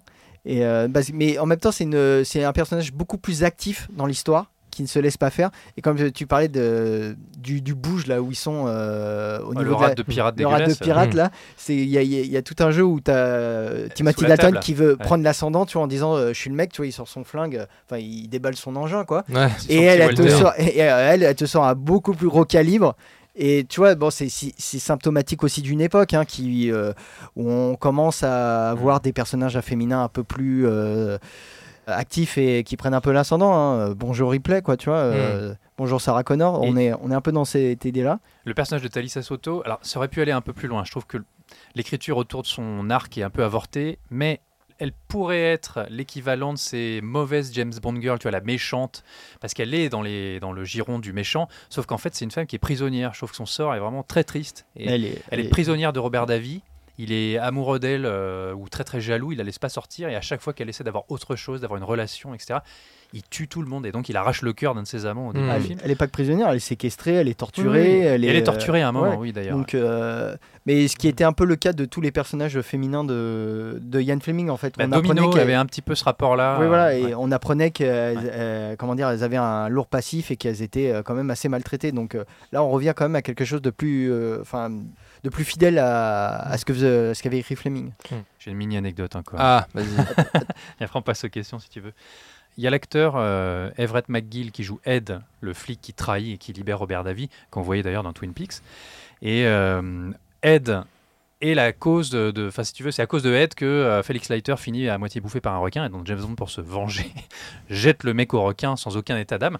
Et C'était une question, merci. ah bah désolé parce que au moment où il le jette au requin, il lui dit bon allez merci mon vieux. C'est une double référence en fait, parce que Robert Shaw dans Jaws jouait Quint, le chasseur de requins, mais Robert Shaw plus jeune jouait Grant dans Bon baiser de Russie et appelait toujours James Bond mon vieux. Et donc en fait, ils ont rendu une espèce d'hommage déguisé dans cette scène-là, et je trouvais ça assez sympa. Bah, j'ai l'impression qu'on est plutôt tous d'accord sur, euh, sur, sur, ce, sur ce James Bond par rapport à, à Permis de tuer. Ouais. Celui-ci est quand même un cran au-dessus.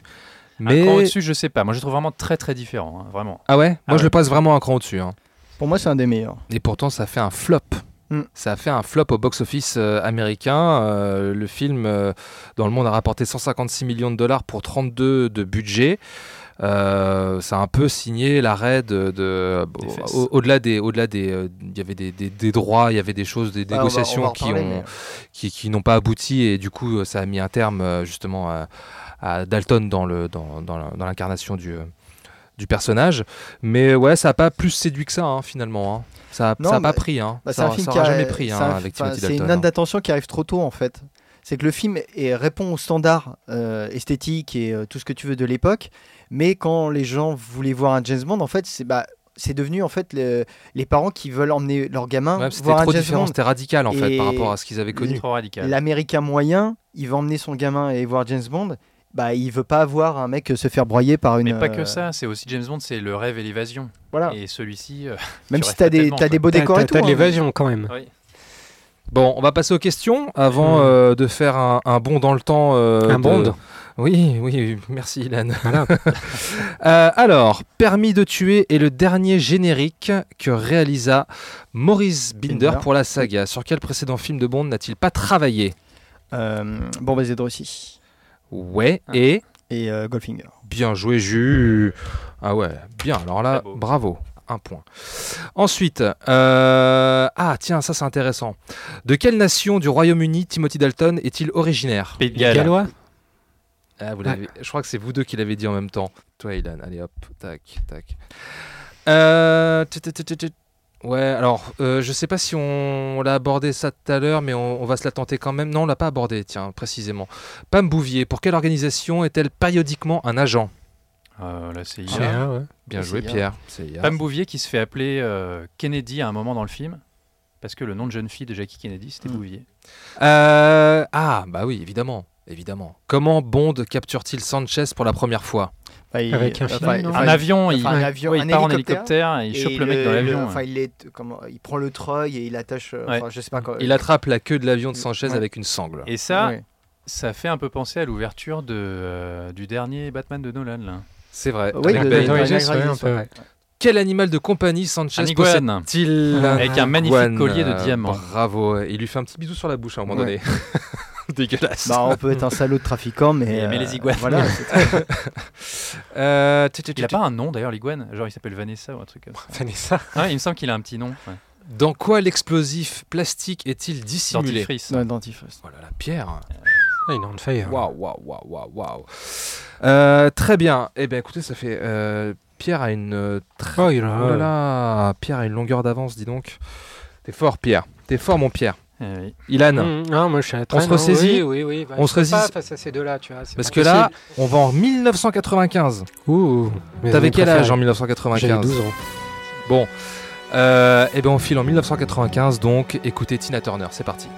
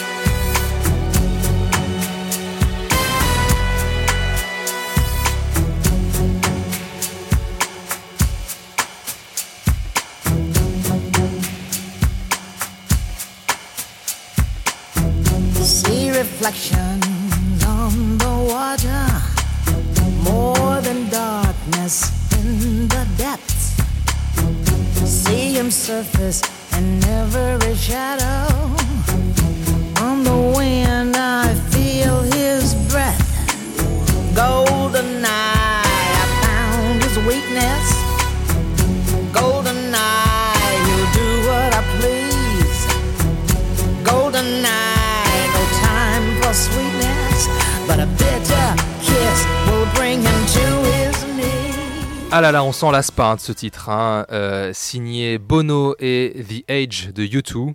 Hein. C'est vrai, Eh j'aime oui. toujours cette bonne. La, Eh oui, la chanson. eh oui, eh oui. GoldenEye, Tina, Tina Turner. Turner. Bah ouais. Ah, il bouge pas hein, ce titre, hein, c'est incroyable. C'est signé Martin Campbell qui fait son entrée dans la saga, réalisateur euh, néo-zélandais. Oui, Julien, j'ai dit une Non, bêtise. non, non, c'est juste que euh, il s'est passé quand même un gros bout d'histoire euh, avant qu'on arrive au GoldenEye qu'on connaît. hein. Il y avait un troisième James Bond avec Timothy Dalton qui était prévu. Oui, mais on a dit que de toute façon c'était annulé bah, pour des raisons. C'est annulé, de- mais il va rester quand même euh, beaucoup. Enfin, il va rester des choses dans GoldenEye. Toujours est-il que le film est réalisé par Martin Campbell. Le film sort en novembre 1995. Est-ce que vous connaissez le titre québécois? Œil doré. Je sais pas, les yeux d'or. Œil de feu. Œil Œil de feu. Ah, presque. On y était presque. ça sonne pas si mal. Quand le monde est pris pour cible et que la menace est réelle,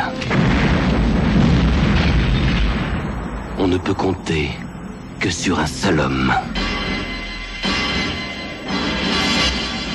Je m'appelle Bond. James Bond. L'agent secret le plus célèbre au monde est de retour. Nous sommes à votre service. Et cette fois-ci, 007 affronte l'ennemi suprême. L'homme qui le connaît le mieux. Bonjour James, quelle mauvaise surprise. Aujourd'hui, le monde entier risque d'être pris entre deux feux. On se reverra en enfer, James. Alors nous sommes à Monaco, en Russie, du côté de Saint-Pétersbourg, et Cuba. Et là, nous suivons donc euh, Pierce Brosnan, qui fait donc son arrivée officielle maintenant. Ça y est, il y est Il dans le smoking de James Bond. Il va affronter le syndicat du crime Janus, dirigé par Alec, incarné par Sean Bean, qui ne meurt pas. Spoil. Spoiler alert. Enfin, oui et non. Pas tout de suite, en Pas tout tout cas. suite. Pas au bout de 10 minutes. Euh, Alec ex-006 est traître du MI6. MI6, pardon. Alors il y a beaucoup, beaucoup, beaucoup de choses à dire sur ce film. hein. Donc, euh, qui veut resituer Pierce Brosnan à l'époque? Il a 42 ans. Il a 42 ans et euh, bah ça y est, il a enfin sa chance. Enfin. Parce qu'il est libre. il, est, li- Exactement. il est libre. Il signe un contrat pour trois films, Ouais. Avec fait- une option pour un quatrième. Et euh, donc, bah, je vais revenir vite fait. C'est que donc il y a il y avait un projet encore de troisième film avec Dalton, mais euh, c'est pas tellement le- l'insuccès de la franchise euh, des derniers opus qui a, qui a, qui a coûté le, la vie à ce projet, c'est les embroglios euh, judiciaires pour la propriété finalement de James Bond, Mm. qui ont duré quand même bah, 7 ans, ce qui est pas rien. Et euh, ce qui fait que le, projet, euh, qui était assez ambitieux, euh, même si j'ai pas énormément de détails sur l'histoire, mais c'était bah, c'est en fait c'était encore un cran au-dessus de Permis de tuer euh, dans, dans le sens James Bond toujours plus humain, toujours plus rough, toujours plus impitoyable. Et, euh, et ce qu'on va un peu retrouver dans, dans ce- celui-là, mais pas tout à fait, puisque euh, Pierce Brosnan n'est pas Timothy Dalton. Hmm. Et euh, donc, on, il faut quand même- et aussi, ce qu'il faut noter, c'est que c'est le premier opus qui, euh, qui marque un- aussi un changement, puisque Cubby Broccoli, qui était le, seul maître à bord depuis L'espion qui m'aimait, bah, laisse son. Qui, qui est un vieux monsieur hein, à l'époque, laisse euh, sa, sa place à sa fille et à son gendre. Oui, Euh, oui, Barbara. euh, c'est c'est pas anodin en fait. Le maître d'œuvre de toute la franchise qui, qui s'en va. hein. À une époque où euh, James Bond, euh, on, on a un gap de 7 ans qui est arrivé et en- entre-temps, bah, tu as eu la chute de, l'Union de- de soviétique. C'est ça qui est important, c'est que James. Bond est un peu en soi obsolète. L'Union soviétique Et, n'existe plus. Bah, donc Ouais. va se poser encore la question en fait, euh, est-ce que James Bond doit exister encore à une époque où le paradigme politique et euh, Et froide. mondial a complètement changé en très très peu de temps en fait. Hmm. Euh, on passe du- de cette confrontation Est-Ouest à aujourd'hui l'hégémonie américaine de la mondialisation. Ouais. mondialisation qui commence à pointer un peu le bout de son nez. Euh, et où est la place de James Bond là-dedans? Le film va essayer un peu de jouer sur ça, notamment la question, le rapport avec les femmes, euh, même si ça va être assez vite expédié en une tirade avec euh, M qui devient une femme. devient une femme euh, Dench. Ouais. et qui justement a un dialogue qui lui dit mais en fait vous êtes une relique du passé donc vous servez à, vous servez à rien Je dis vous- pas vous êtes un dinosaure. un truc. Ouais, Ah, vous êtes un dinosaure. dinosaure. comment tu justifies maintenant le retour d'une icône euh, qui doit évoluer dans un monde qui euh, n'est plus du tout le sien? Et comment voilà comment réinventer cette icône euh, dans, à l'heure actuelle? Bah, on est à une époque aussi où euh, on est de plus en plus connecté. Il y a Internet qui arrive. Tout doucement encore Tout doucement, on est encore au non, modem non, 50. non, ouais. On est encore modem Non, mais c'est 56. quelque chose qu'on verra plus sur, le, sur le deuxième. Oui, mais ce que je veux dire par là, c'est qu'on commence à aborder le techno-thriller, tu vois, James. Bond rentre dans l'ère de la- du techno-thriller. Pierre, vas-y, tiens, qu'est-ce que t'as pensé de GoldenEye, toi? Bah, moi, ce que j'ai pensé de GoldenEye, c'est que déjà, je crois que c'est le premier James Bond que j'ai vu au cinéma. Moi aussi. Ouais, pareil. d'une. Hmm. Euh, de deux, c'est que euh, le film ne se pose pas totalement de la question de la place de James Bond dans le monde, puisque en fait, c'est le premier Bond qui est une uchronie, c'est ça, normalement, euh, une période alternative, puisqu'en Mhm. fait, les- l'URSS existe toujours dans le film. Même si c'est la fin, Ah, c'est tout- l'ex-URSS plus, hein, quand même. hein. c'est la fin de l'Union soviétique. Ouais. On a ce, je trouve cette très belle idée visuelle où il traverse un champ de statues. Ouais, euh, les des ruines, là, c'est vachement les bien. la Lénine, rencontres avec etc. Alec. euh, Voilà, ouais, ça c'est une super, très bonne idée, super. un vieux train soviétique euh, sur des lignes désaffectées. Bah, même le générique euh, Oui, met, bah, met ça en scène, le générique. Exactement, le générique met ça en scène. On en reparlera du général. Après, c'est un peu compliqué parce que GoldenEye, c'est un film que j'aime bien parce que j'ai beaucoup de sympathie pour le film. Euh, Je l'ai vu quand j'étais très jeune, je l'adorais quand j'étais ado. Je trouve qu'il y a toujours des scènes très sympas. Je trouve que Pierce Brosnan est, bon dedans, en fait. C'est un peu le, le seul film où il est vraiment très bien. Il y a des choses assez marquantes. Euh, Sean Bean, finalement, est un méchant pas si inintéressant. Xenia, on peut penser ce qu'on veut d'elle, mais au moins on s'en rappelle. Femme que. Femme que Janssen, ouais. Une Après, disons que c'est le, début de l'ère euh, l'ère Pierce Brosnan. C'est-à-dire que la bouffonnerie pointe toujours un peu son nez, elle est toujours au, au coin, hein, c'est jamais très loin. Non, t'es pas, t'es pas Ouais, d'accord euh, je, le- je le- je le prends plus au sérieux, en tout cas, lui. euh, Non, mais celui-ci est plus sérieux. Mais après, voilà, j'ai beaucoup de nostalgie pour une certaine époque, tu vois, parce que puis aussi, bon, on en parlera peut-être tout à l'heure, mais il y avait le jeu vidéo GoldenEye qui est Ouais, absolument ouais. extraordinaire. Donc, je, je suis toujours un peu embêté. Je, je l'ai revu là pour le podcast. J'ai passé un très bon moment. Après, on peut pas dire que la mise en scène soit formidable. hein. Martin Campbell, c'est pas un grand metteur en scène. C'est assez. Il y, a- il y a quelques scènes, par exemple, d'action pure de baston, à un moment sur un bateau en France, à Monaco, quand il va, enfin, en France, à Monaco, À Monaco, s'il te quand plaît. il veut. On s'en- ne connaît pas la France, monsieur. Exactement. Quand il veut s'emparer de les, les, les- les terroristes veulent s'emparer de, de de- l'hélicoptère. de l'Eurocoptère, là, voilà, il y a une scène d'action qui est hyper mal montée, hyper mal filmée, c'est hyper brouillon. Enfin bon, bref.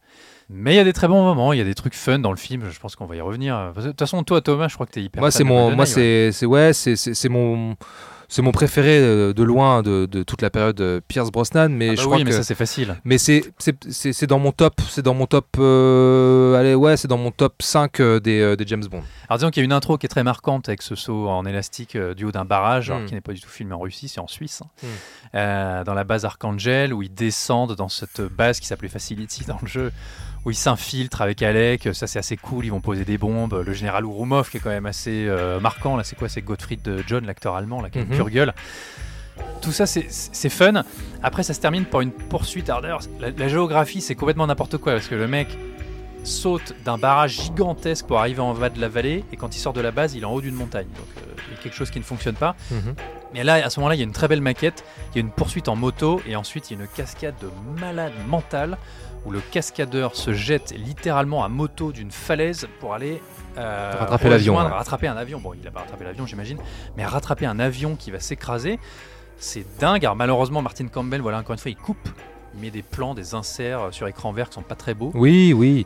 Voilà, le, le film a des, des qualités, des défauts. On va y revenir. Après, c'est un film que j'aime bien, hein, bien sûr. hein, mais- Toujours est-il que euh, cette présentation de, de Pierce Brosnan, moi je trouve qu'elle fonctionne du feu de Dieu. Ça fonctionne aussi encore par silhouette. On voit ses yeux, tu vois, quand il, quand il a fini de sauter, euh, quand il saute à l'élastique, ouais. Avec on voit son ses yeux et son son flingue pistolet grappin, laser, ouais. voilà, ouais, t'as, t'as le reflet euh, dans, ses yeux. Après, il se met au-dessus, Il baisse euh, la tête. il se met au-dessus de, de- ouais. des chiottes du mec, voilà, où on voit juste sa silhouette ça, c'est qui pas se mal, hein. Dessine. Et après, il lui fout une droite. Il, Il dit lui Pardon, j'ai oublié de frapper. voilà, sa réplique était géniale. Je vous demande pardon. J'ai oublié de frapper. Et je trouve qu'il a, il, il- il est, il est hyper classe. Il incarne, tu vois, il, il- il- Non, mais attends, Il en une- jette. il a une pure gueule. Pierre il en jette, il en jette à cet âge-là. gueule. Il est, il, est, il est vachement bien. On va y revenir. Je trouve que la musique d'Eric Serra, elle fonctionne du feu de Dieu. Ah là là, Thomas. Elle fonctionne vraiment du feu de que Dieu. se passe-t-il Je vais défendre Eric Serra pour ce film parce que je suis pas un grand fan d'Eric Serra, mais je trouve qu'elle apporte une atmosphère particulière au film tout au Ah, long. Pour être particulière, elle est particulière. hein. Ouais, mais ça, ça, ça détonne de ce qu'on a pu voir, des, enfin de ce qu'on a pu entendre des musiques orchestrales. Moi, je trouve que la, la musique d'Eric Serra, les nappes, euh, les nappes synthées euh, qui, qui sont, euh, qui, qui amènent vraiment une ambiance euh, Mais alors voilà, mystérieuse. Est-ce que c'est de lui? Parce que moi, j'ai Bah vu oui. une interview de Martin Campbell qui, des années après le film, parle de la musique. On lui dit Bon, alors, Eric Serra, et il dit qu'il était vraiment pas content, que ça a été très problématique la musique d'Eric Serra. Et ils ont fait appel à deux compositeurs pour recomposer des trucs. Bah, euh, Ça reste du Serra. Tu, tu écoutes ce qu'il a fait pour, euh, pour Luc Besson, euh, ça reste du Serra. ouais, bien sûr, mais j'ai prévu. Alors voilà, on a toujours des extraits musicaux. J'ai prévu quelques extraits musicaux à Oui, oui, diffuser oui. pour, pour Non, montrer mais- aux gens. Attention, attention, elle fonctionne très bien dans le film. C'est du fonctionne- sound design, moi je trouve. C'est pas de la musique. ouais. Bah, ça dépend ce que tu appelles musique, euh, mais euh, ça, ça reste, euh, oui, c'est pas, ça peut être, la- c'est pas de la mélodie, c'est pas de l'orchestral, mais je trouve que dans le côté techno thriller, milieu des années 90, euh, internet, tout ce que tu veux, je trouve que ça fonctionne très très bien. Je l'écouterai pas à part. Non, bah non. Je vais être le seul à défendre euh, Eric Serra aujourd'hui autour de cette table, mais c'est c'est pas grave, j'assume, il y a pas Bah, de dis- problème. disons qu'on avait le point Godwin, on a le point Serra maintenant. Quoi. Mais, mais voilà, euh, il, il instaure une atmosphère, une ambiance très particulière à ce film et Serra euh, bah, fait, fait du bon boulot pour moi par moment et euh, voilà, c'est tout. Bref. C'est le pas. tranquille. Euh, Ilan, tiens, qu'est-ce que tu qu'est-ce que tu penses Bah, de, de GoldenEye Oula. Euh, moi, je vais un peu faire une synthèse de, de tout ce que vous avez dit. Avant, je vais, je vais citer une punchline, de, une tagline plutôt de, de OSS 117 qui est euh, Le monde a changé, pas lui. Et c'est, je trouve que ça synthétise assez bien ce, ce GoldenEye. En fait, comme euh, vous tous, a priori, GoldenEye, je l'ai découvert au cinéma la première fois. Et à travers cette découverte, en fait, j'ai redécouvert James Bond. C'est un peu ça qui, euh, a été le marqueur pour moi, c'est que j'ai découvert, j'ai redécouvert un autre James Bond qui détonnait avec tout ce que, que, j'ai vu avant, qui était une synthèse du meilleur de, de Bond, une synthèse de, de, Sean Connery, le flegme de, de, Sean Connery, une espèce de sérieux aussi de, Timothy Dalton, un charme un peu taquin de, de, de Roger Moore, tout ça combiné dans ce, ce qui est pour moi, après Sean Connery, l'incarnation parfaite dans l'idée, dans ce qu'il est, dans, dans la manière dont il le, le joue de James Bond. En tout cas, et aussi dans l'idée que moi je me fais de... Dans de- ce de film, James même Bond. dans ceux d'après? Attends un peu, s'il te Ah plaît. Non, mais je veux dire, la- l'acteur, tu trouves que. Je trouve que Pierce Brosnan, oui. Je trouve que Pierce Brosnan a le flegme de, de, James Bond. C'est quelque chose que j'ai déjà vu. Je vais pas me la jouer en disant, bah ouais, déjà quand je regardais Remington Steele, je trouvais que le mec avait un côté à la James Bond. Même si ce qui était drôle dans, les, dans le générique de, de Remington Steele, c'est que tu le voyais avec son, son petit costard, son petit smoking. Il faisait très James Bond. Mais donc voilà, il y a tout ce, tout, toute cette redécouverte dans tous les sens du terme du personnage de James Bond, de ce qu'il est euh, et de la manière dont il s'ancre dans une certaine réalité.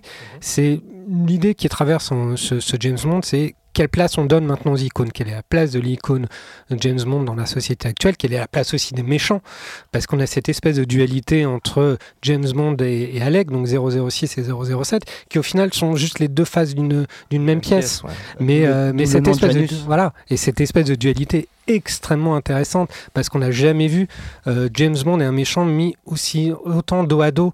Et donc euh, il y a cette relation fraternelle, ces enjeux presque shakespeariens, ces accents shakespeariens qui sont, euh, qui sont extrêmement, extrêmement intéressants. La manière, en- encore une fois, dont ils s'ancrent dans des enjeux au niveau narratif, dans des enjeux très contemporains. Donc tout ça a participé pour moi, euh, tout ce que j'y vais, je me répète beaucoup, à une redécouverte de, de James Bond, mais aussi à une espèce aussi un peu de choc esthétique, dans le sens où on dit que bon, Martin Campbell, euh, bof. Moi, je trouve que Martin Campbell, c'est un bon faiseur. C'est pas un grand réalisateur, mais c'est un bon faiseur. C'est un mec qui a fait, euh, c'est lui qui avait juste avant réalisé la version réussie de Fortress, qui était Absolum 2022. C'est un mec qui est assez efficace dans Avec sa manière de. Exactement. Et, qui, est, euh, et qui, est, qui est vraiment efficace dans sa manière de mettre en scène, de mettre en scène l'action, de, de mettre en scène les, ces personnages dans, dans, dans l'espace. Alors encore une fois, c'est pas un grand, mais il fait le, il fait le job. Et, euh, et on en parlera certainement lors d'un prochain podcast quand, quand on évoquera euh, Casino Royale. Mais euh, Ah, je trouve qu'il a, qu'il a su réinventer James Ouais. Bond et sa place dans l'espace, sa manière de se mouvoir dans, dans l'espace de manière extrêmement intéressante. Donc la mise en scène est au service aussi de, de, de James Bond, de cette réinvention de, de James Bond, et on est dans l'efficacité. Et il y a quelque chose d'extrêmement, encore une fois, aussi cinématographique dans l'approche. Et c'est peut-être du fait que moi, je l'ai vu au cinéma et que depuis, ça a initié une espèce de rendez-vous que j'avais après avec, ma famille. On avait toujours les James Bond au cinéma, parce qu'avant, c'était un peu compliqué pour moi. Mais, euh, mais voilà, je pense qu'il y a à la fois ce côté Madeleine Proustienne, ce côté euh, très efficace dans, l'action, choc en tant que fan, en tant qu'ado que j'étais euh, que j'étais à l'époque. Donc tout ça participe à une appréciation que je continue d'avoir de GoldenEye. Je l'ai revu à différentes périodes de, de ma vie et je suis toujours resté au- toujours aussi enthousiaste, sauf pour un truc. Thomas, je suis désolé, mais c'est la musique d'Eric Serra. Ça ne marchera. D'accord, non mais, euh, mais, mais ok, très bien. C'est extrêmement, euh, c'est extrêmement Mais je problématique. suis sûr qu'inconsciemment, inconsciemment, tu, tu, tu, si tu aimes le film, pour moi, c'est c'est indissociable en fait. Ah, moi, j'ai essayé d'en faire abstraction. Vraiment. C'est-à-dire que même en revoyant le film une énième fois, là, ce qui m'a encore plus horripilé, c'est ces espèces de thèmes musicaux récurrents. À chaque fois que tu vois Natania, tu as cette espèce de. ou Natalia, je ne sais plus, pardon. Non, je dis pas que. Attends, attention. cette je dis- espèce de musique douce, sirupeuse, Je dis et pas qui arrive à tout. tout le temps. Moi, je dis pas tout. Je dis pas tout. Il y, a, euh, il y a des moments très précis dans le film où je trouve que ça fonctionne super bien. Dans le pré-générique, Ouais. euh, quand, euh, encore une fois, quand il saute euh, de l'élastique, quand il est euh, emprisonné dans, dans, euh, dans l'hélicoptère, euh, quand il affronte Alec euh, sur le, quand il affronte Alec Sur sur l'antenne. le, sur l'antenne, il y a, il y a- il y a des- il y a des morceaux qui sont extrêmement bien sentis pour moi. Voilà.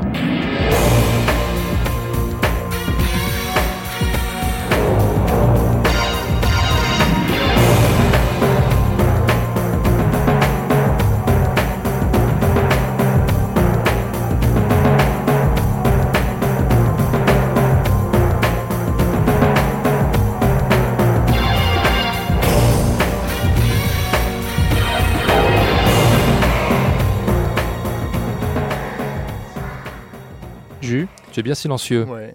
Donc moi j'ai découvert le, le film en VHS D'accord. et euh, bah, j'ai toujours eu un- une relation assez compliquée avec ce film. Pourquoi? C'est-à-dire que la première fois que je l'ai vu, je l'ai pas vu jusqu'au bout. Ah, carrément. Ah ouais. Ouais ouais, j'aimais pas, pas du tout. Ok. Et dernièrement en fait j'ai revu le film et en fait je l'aime pas. D'accord, ok. Non, c'est Bon, c'est un, épi- épisode assez compliqué parce qu'en fait, euh, bah moi je me range un peu Donc, du côté de pied. Enfin, euh, excuse-moi, je te coupe, mais tu n'aimes aucun des Pierce Brosnan finalement alors? Parce que Bah ça, non, ça va pas en bah s'arrangeant. non, non, mais non, mais c'est le- pour moi c'est ce qui va être le problème de la période de Roger, euh, Roger Moore. Euh, Pierce Brosnan, révélateur. c'est qu'en fait c'est on va mettre tout ce qu'il y a eu avant et en fait on va pas choisir. C'est un film de compromis. Enfin, c'est un- la période de Brosnan pour moi était une période de compromis. C'est on teste, on teste pour voir. On sait pas quoi faire avec le personnage encore. Ou on n'a pas les moyens en fait de le, le, le- le- le faire à fond. C'est on reprend la séduction un peu à la Sean Connery avec un Pierce Brosnan bon bah qui est beau, hein, qui, qui correspond à l'image traditionnelle qu'on peut se faire de James Bond par rapport à Sean Connery. Un bon grand britannique euh, brun euh, qui Ouais, a ouais. du flegme, qui a un Mm. peu de répartie, qui a, euh, qui a du charme, tu vois, c'est c'est ça.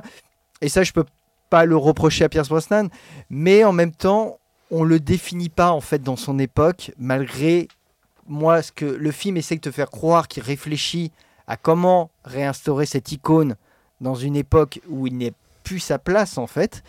Et en fait, je trouve que le film traverse ça de manière euh, un peu mollassonne, un peu lâche, en ne se posant pas les vraies questions qu'il va y avoir plus tard avec euh, Casino Royale.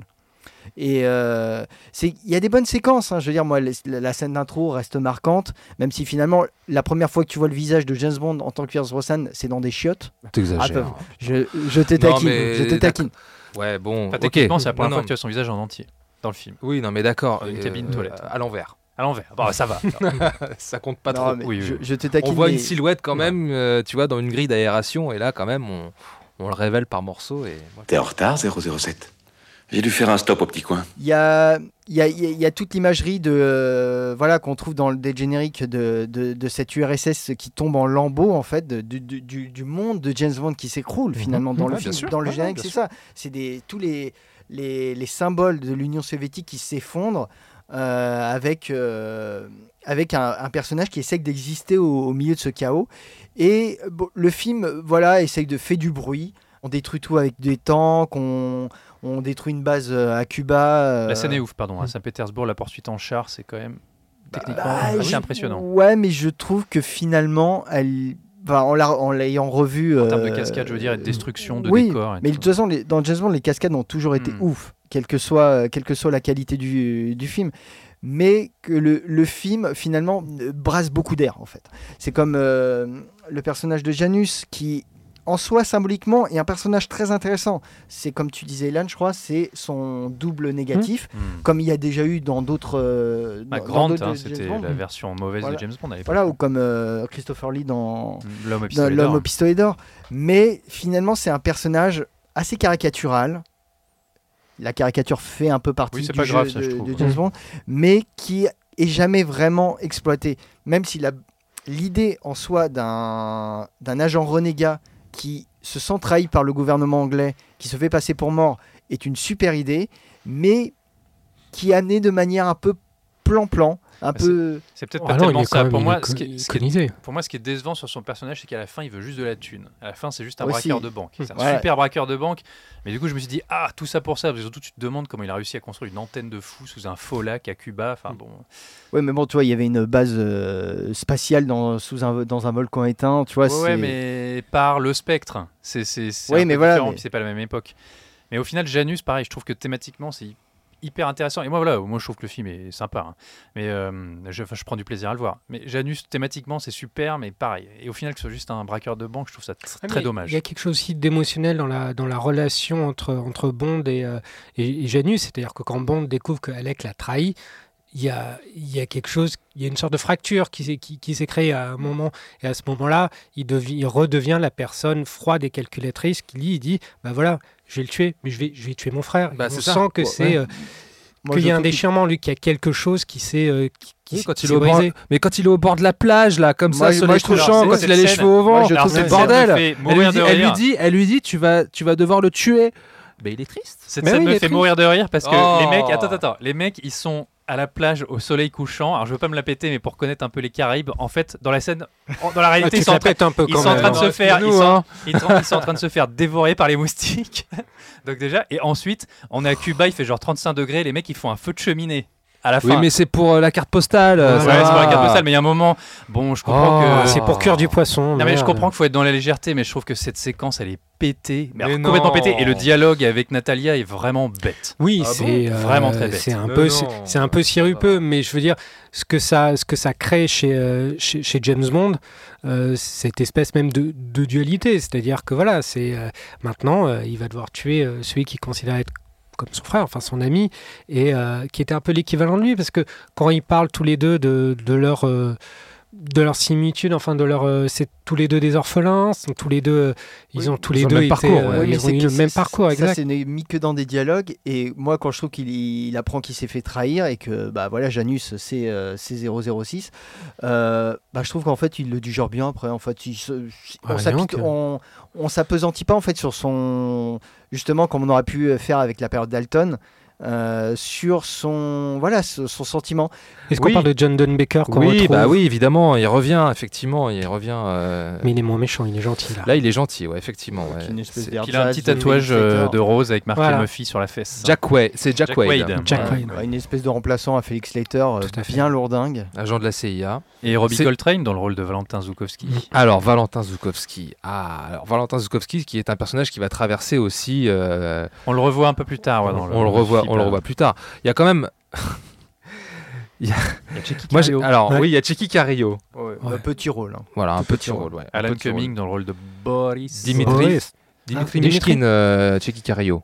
Ah oui, lui il joue le rôle. Non, je De- disais, il y a Alan Cumming dans le rôle de Boris et euh, Chick Cario, oui, il joue le ministre de la Défense. ouais. Et cette scène, ce- face-to-face avec les archives. Brosnan, il est vachement bien Ouais, aussi. super niveau dans le jeu. Non, mais. Ah, bon, j'arriverai pas. façon. Non mais bref, Je oui, non seul. mais pourquoi pas, pourquoi pas. Moi, je, je- le passage à Saint-Péter- à Saint-Pétersbourg, d'ailleurs, c'est très marquant parce qu'on parlait de la chute de l'Union soviétique. Voilà, je, je pense que le, le film aurait dû se poser la question euh, de pourquoi, comment James Bond peut exister dans un monde comme ça. Mais bon, bref, l'URSS existe toujours, mais pas dans la vraie vie. Du coup, c'est le premier James Bond où ils ont pu tourner officiellement en Russie. Ouais. Et donc cette scène est tournée, enfin la scène après du char est tournée à Saint-Pétersbourg. Mm. Ce qui est assez intéressant dans l'idée de James Bond, tu vois. Et qui donne lieu après à une scène euh, très sympa que j'aime beaucoup dans la bibliothèque aussi, par exemple. Enfin, Oui, oui, non mais. et qui sûr. déboule sur la scène du char. Enfin voilà.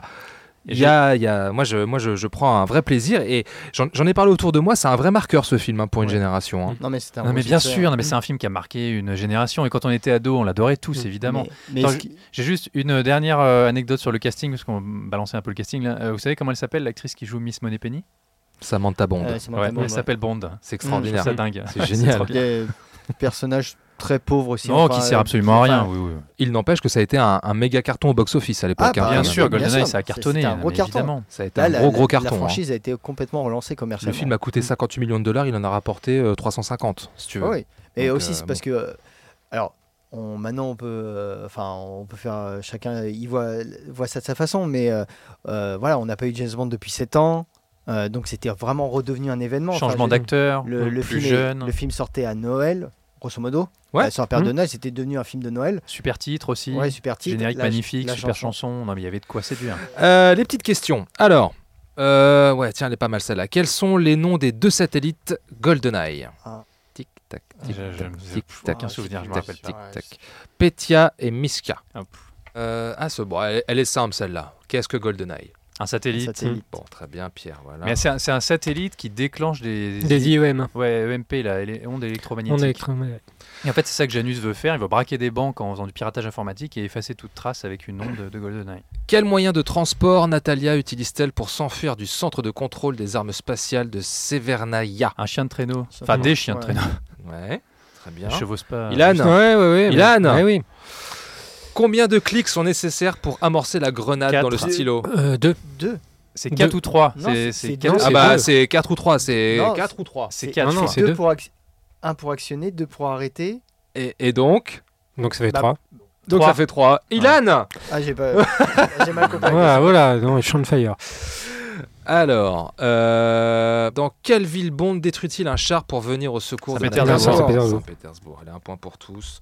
Ah ouais, c'est pas mal ça. Que boivent Bond et Caroline quand ils font face à Monaco? Caroline, qui lui, euh, qui lui fait son évaluation au début du film. Ah, du champagne. Champagne Boulanger? Bah voilà Ah oui, il sort un petit boulanger dans Ouais. sa boîte de vitesse. Mm. ouais. Et quel gadget modifié par Q permet à Bond de s'échapper du train? Une montre laser. montre laser. Une montre. Et ça, c'est très cool et c'est un très bon passage du jeu où tu es dans le train. Il y a eu combien, com- combien de jeux il y a eu euh, de GoldenEye? Il n'y en a eu qu'un seul euh. Ah, oui. enfin, non, alors, il y a GoldenEye, et ensuite, des années plus tard, ils ont fait un jeu qui s'appelait aussi GoldenEye, où tu jouais un méchant qui avait un œil d'or, et qui Ah n'avait oui, c'est rien à voir. voilà. C'était un très, élec- c'était très mauvais jeu. Ouais, c'est. Electronic Arts, ouais. très mauvais jeu. Bon bah voilà, GoldenEye, on a fait le tour. J'espère que nos amis auditeurs auditrices euh, seront d'accord avec moi. De tous les cas, j'étais le seul à le défendre. euh. Non, mais Ah, attention, non, euh, dis-moi, j'ai j'ai pas ah dit non. que c'était nul. Moi, j'ai j'ai pris du Ah non, plaisir moi, à le j'ai revoir. défendu, hein. j'ai trouvé Non, ça pour très Eric bien. Serra, t'es tout seul. Là, Ouais, Eric Serra, oui. Eric Serra, je suis, je suis alone. Eric Serra, t'es tout seul.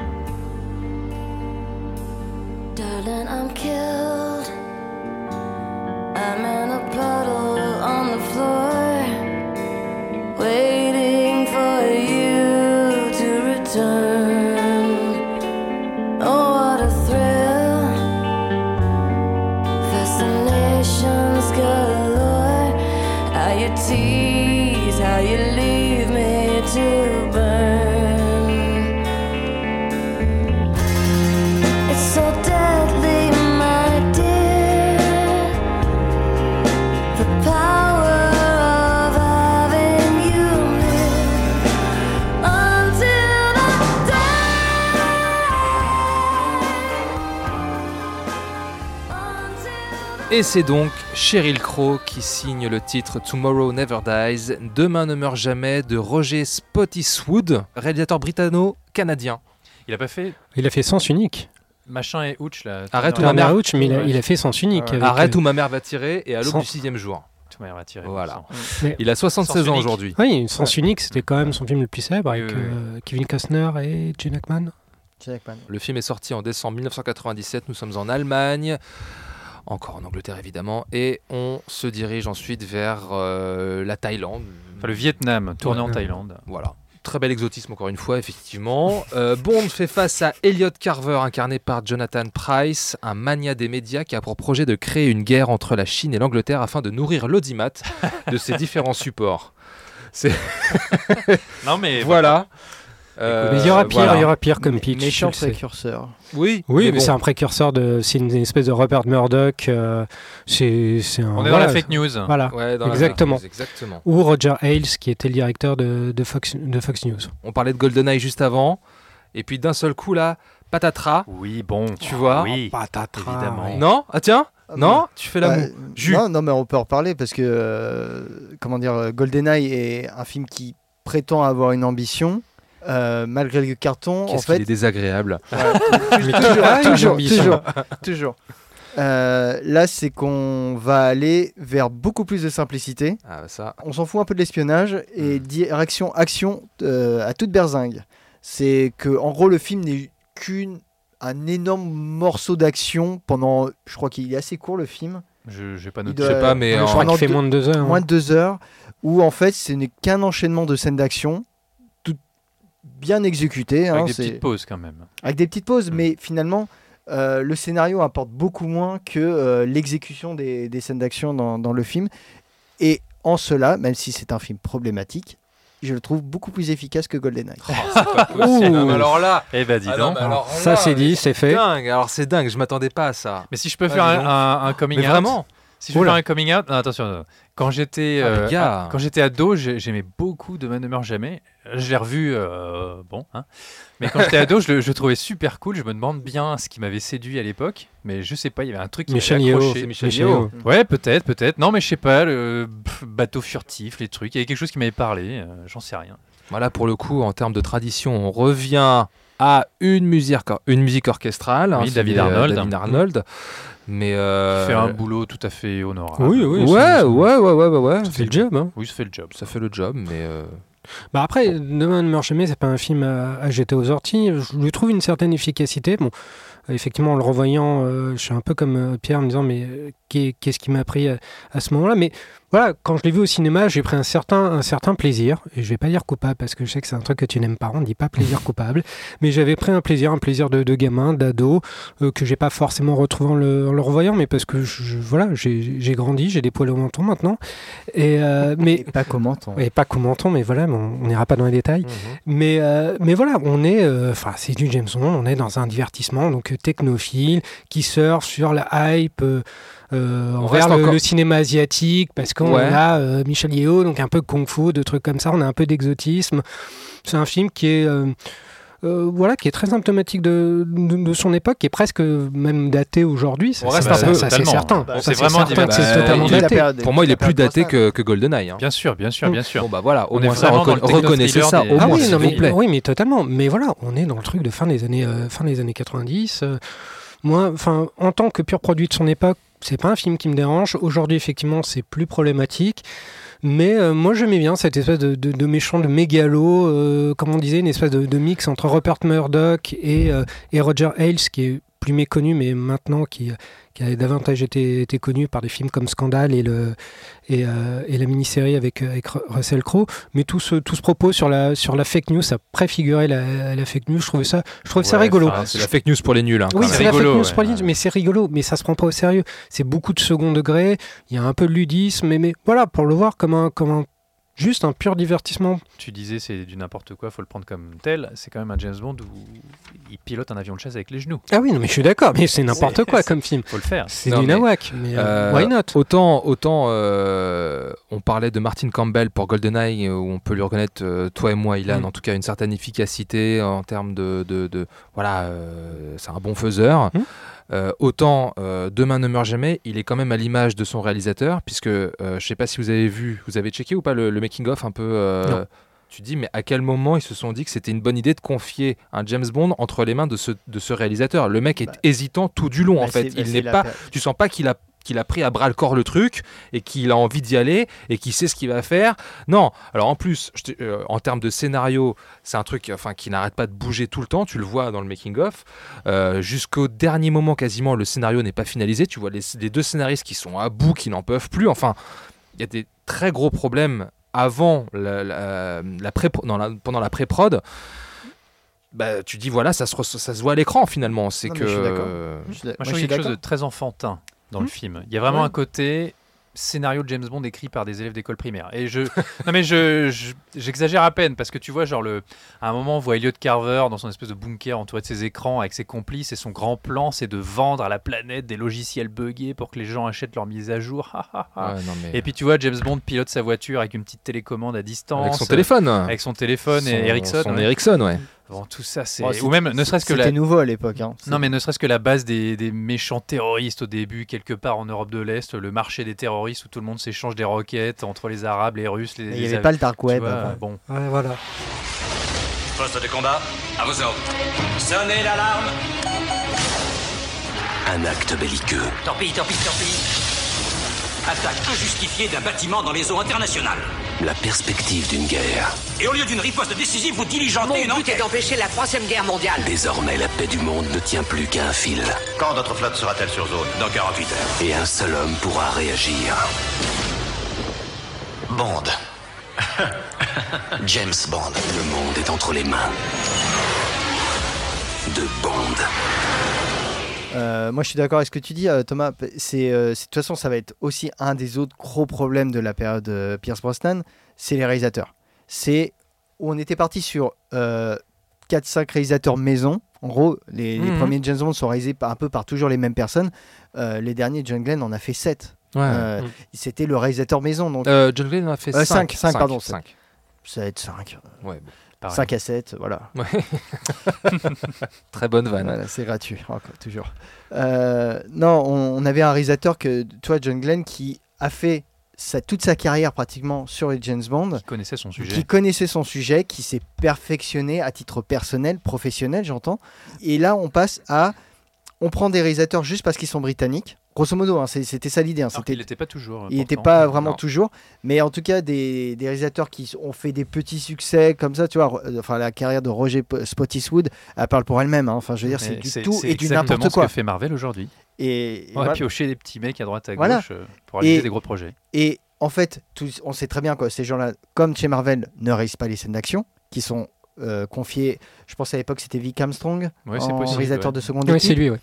Euh, donc finalement, les, les, mo- les moments de bravoure ne, sont indépendants de, de- de la qualité du metteur en scène, puisque de toute façon, ce n'est pas eux qui les font, euh, et qui n'ont aucune vision, qui sont juste là pour, pour euh, toucher un gros chèque, pour mettre un gros nom. Et c'est ce qui va vraiment, moi je trouve, euh, plomber la période Brosnan, c'est qu'il n'y a pas de vision, il n'y a rien du tout en fait. C'est, la, franchise, elle navigue à, à- à- à l'aveugle, Hmm. au gré des, des petites idées qu'on peut trouver ci et là. L'idée de euh, Carver est très intéressante. Ouais, Après, c'est un attends. personnage un peu bouffon. Son plan final, il Oui. veut déclarer la guerre à la Chine, tout ça pour avoir les droits de diffusion pendant 100 ans sur le territoire. euh, Oui, enfin, mais voilà, mais c'est l'idée en elle-même, euh, l'idée euh, du, du méchant euh, Oui, qui mania de la presse qui, qui mania de la presse tout, qui est nouveau, sûr, qui, s'inscrit parfaitement dans les, Mm. les personnages mé, Mégalo. mégalos Mélomane. mélomane aussi, pourquoi pas, euh, mégalo de, de la franchise. Après, voilà, euh, on voit très bien que. comment il s'appelle l'acteur euh, Vincent Price. Vincent, Jonathan Price. C'est pas le même. Vincent Price, c'est pas pareil. C'est avec un Y, L'autre euh, époque. Price. Tout à fait. Euh, on voit qu'il cabotine à mort, qu'il est là juste ouais, pour. se-. D'ailleurs, enfin, moi je vois plus un mec qui s'amuse Oui, à faire oui, le, oui, le tout à fait, clown. Oui, en Euh, interview, il le prend pas très au sérieux. Et euh, surtout voilà. qu'à un moment, tu sais, quand il est face à Michel Yeo qui, euh, qui mime du karaté, tu vois, Ouais. du genre, moment un peu gênant euh, vraiment aujourd'hui, mais bon, on voit. voilà ce qui le, le, le film perd en ambition, en, en sérieux, en tout ce que tu veux. Finalement, tout ce qu'il il perd, Mm. il le compense par juste un, un mouvement unique qui est on.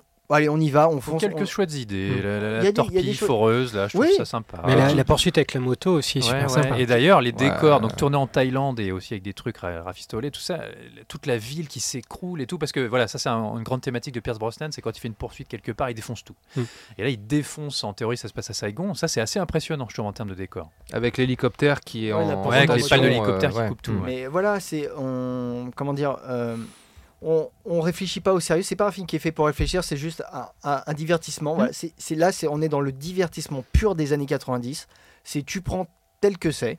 C'est bête à manger du foin. Et tu mets de l'imagerie Et technologique. Tu mets de Mm. l'imagerie. Bah, on reste dans la vague du techno-thriller Voilà, encore. parce que hein. le, le générique, par exemple, pour le coup, l'imagerie techno, années fin 90, début 2000, a quand même bien, bien vieilli. Bah, c'est où tout- un c'est peu des superpositions d'images où Mm, tout ouais. devient En est- flou, où tout ouais. est brouillé. En fait, il n'y a, plus rien de distinct. Moi, je trouve le générique très intéressant. Ouais, ouais. Ouais, mais tu vois, comparé à GoldenEye, je, le- je trouve que Pierce Brosnan n'est plus dans le feu de l'action. Ah, en mais fait. il a l'air de se faire chier pendant tout Non mais là parce que là, pour le coup là, il, est, il est pas du tout intéressé parce que euh, moi j'en reparlerai après sur le suivant. Pierce Brosnan avait d'autres ambitions. D'accord. En, en signant pour James pas Bond, du tout il, il avait d'autres ambitions. Et là on voit que quand tu parles de scénario écrit à la à la- à l'improviste, déjà ça sera pas la, je pense que c'est pas la première fois et ce sera pas la dernière fois que ça va arriver dans la franchise. Euh, ça se ressent bien évidemment. C'est écrit, c'est pas écrit, c'est Hmm. pas un film qui est écrit. C'est juste un film euh, qui n'est que mouvement, qui bouge pour euh, en mettant par-ci par-là des éléments de qu'on connaît déjà, tu vois, le truc qui fait couler le, le bâtiment anglais. Euh, La on l'avait- torpille foreuse, ouais. La Mm. torpille foreuse. Bon, avant, c'était un missile, mais on avait déjà eu une scène équivalente avec un équipage euh, qui meurt et qui, qui finit sous l'eau. Et euh, on va finir dans le prochain, on va avoir, ça va être un sous-marin qui va être encore sous l'eau, tu vois. Donc, les idées sont pas tellement neuves, c'est qu'on essaie de faire du nouveau euh, pour les jeunes, Mm. euh, sans que ça se voit trop avec du vieux. Moi, je retiens Monsieur Stamper, c'est tout. Et le docteur Kaufman, Qui est- Monsieur Stamper, le sosie officieux de, de- Enfin, on, Dolph Lundgren, on joue, fait- on, on surfe un peu sur Il y a- cette. je trouve qu'il y a une scène dans le film qui résume un peu la, la pauvreté générale. C'est euh, James Bond qui picole de la Smirnoff tout seul dans sa chambre d'hôtel. Et j'ai trouvé que cette scène était d'une tristesse. Bon avant que Terry Hatcher arrive. Ouais, euh, c'est un juste après, ouais, ou juste avant que ouais, Paris Carver arrive. Carver, Cette ouais. scène est d'une tristesse. C'est affreux. Mais Il pour est moi, tombé bien bas. Pour moi, ce qui représente bien le film, peut-être moi je conclurai là-dessus, c'est juste cette scène où tu as James Bond qui s'amuse avec sa voiture en présence de Q et Q lui dit grandissez un peu Bond. Et pour moi, euh, Tomorrow Never Dies, c'est ça. C'est juste un plaisir de gamin. C'est aussi éphémère que, peut être un plaisir de gamin, mais ça reste, mais ça reste un plaisir. C'est flemmard, quoi. Voilà. Bon, voilà, je pense qu'on a fait le Flemmard. tour. Ok, allez, question. Alors, ouais, allez, ah, si, ça, ouais, ça se tente. Allez, en quelle mer Carver coule-t-il Mère de Chine. Merde de. Chine. ouais. Très bien, mer de Chine méridionale. Comment Elliot Carver meurt-il? Ah, donc, il Euh, se écrasé par le missile. le Non, truc, euh, la foreuse. écrasé par le- la foreuse. Écrasé par la foreuse. Enfin, broyé, Ouais, il est- broyé. Broyé, oui. Allez, je vais la filer à Jus parce qu'il a dit broyer. Ah, ok. Et c'est ça en fait, il est broyé par les rotors de sa perforeuse. C'est très suggestif. Acheté chez le roi Merlin. Alors, quand, euh, quand il s'échappe de l'entreprise de Carver, Bond utilise l'écran tactile de son portable Ericsson. Pourquoi Pour faire la Pour guider sa voiture. Allez, Ilan. On a oublié un petit truc. Ah. Il y a l'apparition d'un Le flop acteur. au box-office Enfin, le flop. Il y a l'apparition d'un acteur euh, qu'on voit, euh, on voit sa tête au premier plan à l'écran. Nous voyons monsieur G.G. Butler. Ah bon, G.G. un- Butler, ouais Qui est un matelot en charge de la radio-télécommunication là, dans le Ah, bateau britannique. Ah, je me Et on le voit bien, euh, tout jeune, Gérard Butler. Waouh. Bah dis donc. Ouais, J'avais ouais. même pas fait gaffe à ça, Ah dis ouais. donc. Eh oui. Ok, très Ah, bien. Tu peux lui donner un point en plus. hein. Euh, Non, c'est bon, euh, il en a déjà Bref. 50. Attends, ça va quoi. Très bon succès critique, hein, Tomorrow Never Dies. Bon, j'ai pas fait un travail euh, journalistique de fond, hein, mais j'ai trouvé beaucoup de critiques très positives Ouais. avec des gens qui trouvaient que les scènes d'action étaient super, Michel Yeoh formidable. Pour l'époque, enfin, ça faisait le job hein, pour Mm. l'époque. Et euh, on n'a pas beaucoup, on s'est pas beaucoup épanché sur Michel Yeo, mais euh, moi je trouve qu'elle a, c'est un personnage intéressant parce que là on a un équivalent en fait de, au féminin de James Bond, Mm. qui euh, qui n'est pas là uniquement juste pour faire euh, joli ou pour euh, servir de love interest parce que d'ailleurs c'est même à la fin on n'y croit vraiment pas euh, tellement c'était pas travaillé c'est pas c'était pas traité et que même en, en termes culturels notamment les acteurs chinois n'ont pas le même rapport au à l'amour, à l'affection euh, à l'écran que qu'on peut l'avoir en Occident, donc c'est ça ça marche pas du tout. Mais en tant que personnage euh, d'action qui s'introduit comme ça dans une franchise avec un personnage masculin bien installé, je trouve qu'elle trouve sa place. Du coup, là, on s'envole pour. euh, Qu'est-ce que vous préférez, l'Azerbaïdjan ou le Kazakhstan? Entre les deux, mon cœur balance.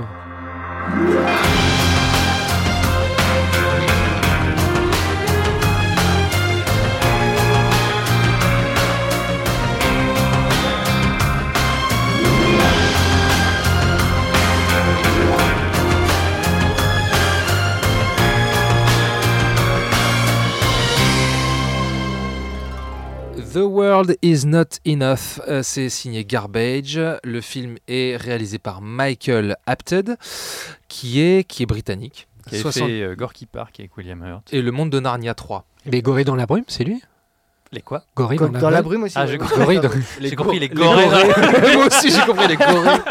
Ok. dit, j'ai loupé un super. Ok, quelle heure il est là? c'est- Il est presque spin-off. 22h. Les gorilles dans la Alors Bond doit protéger Electra, jouée par Sophie Marceau, dont le père Sir Robert King, un grand mania du pétrole, du pétrole, du pétrole. du pétrole, et ami d'enfance de M, vient d'être assassiné par des terroristes.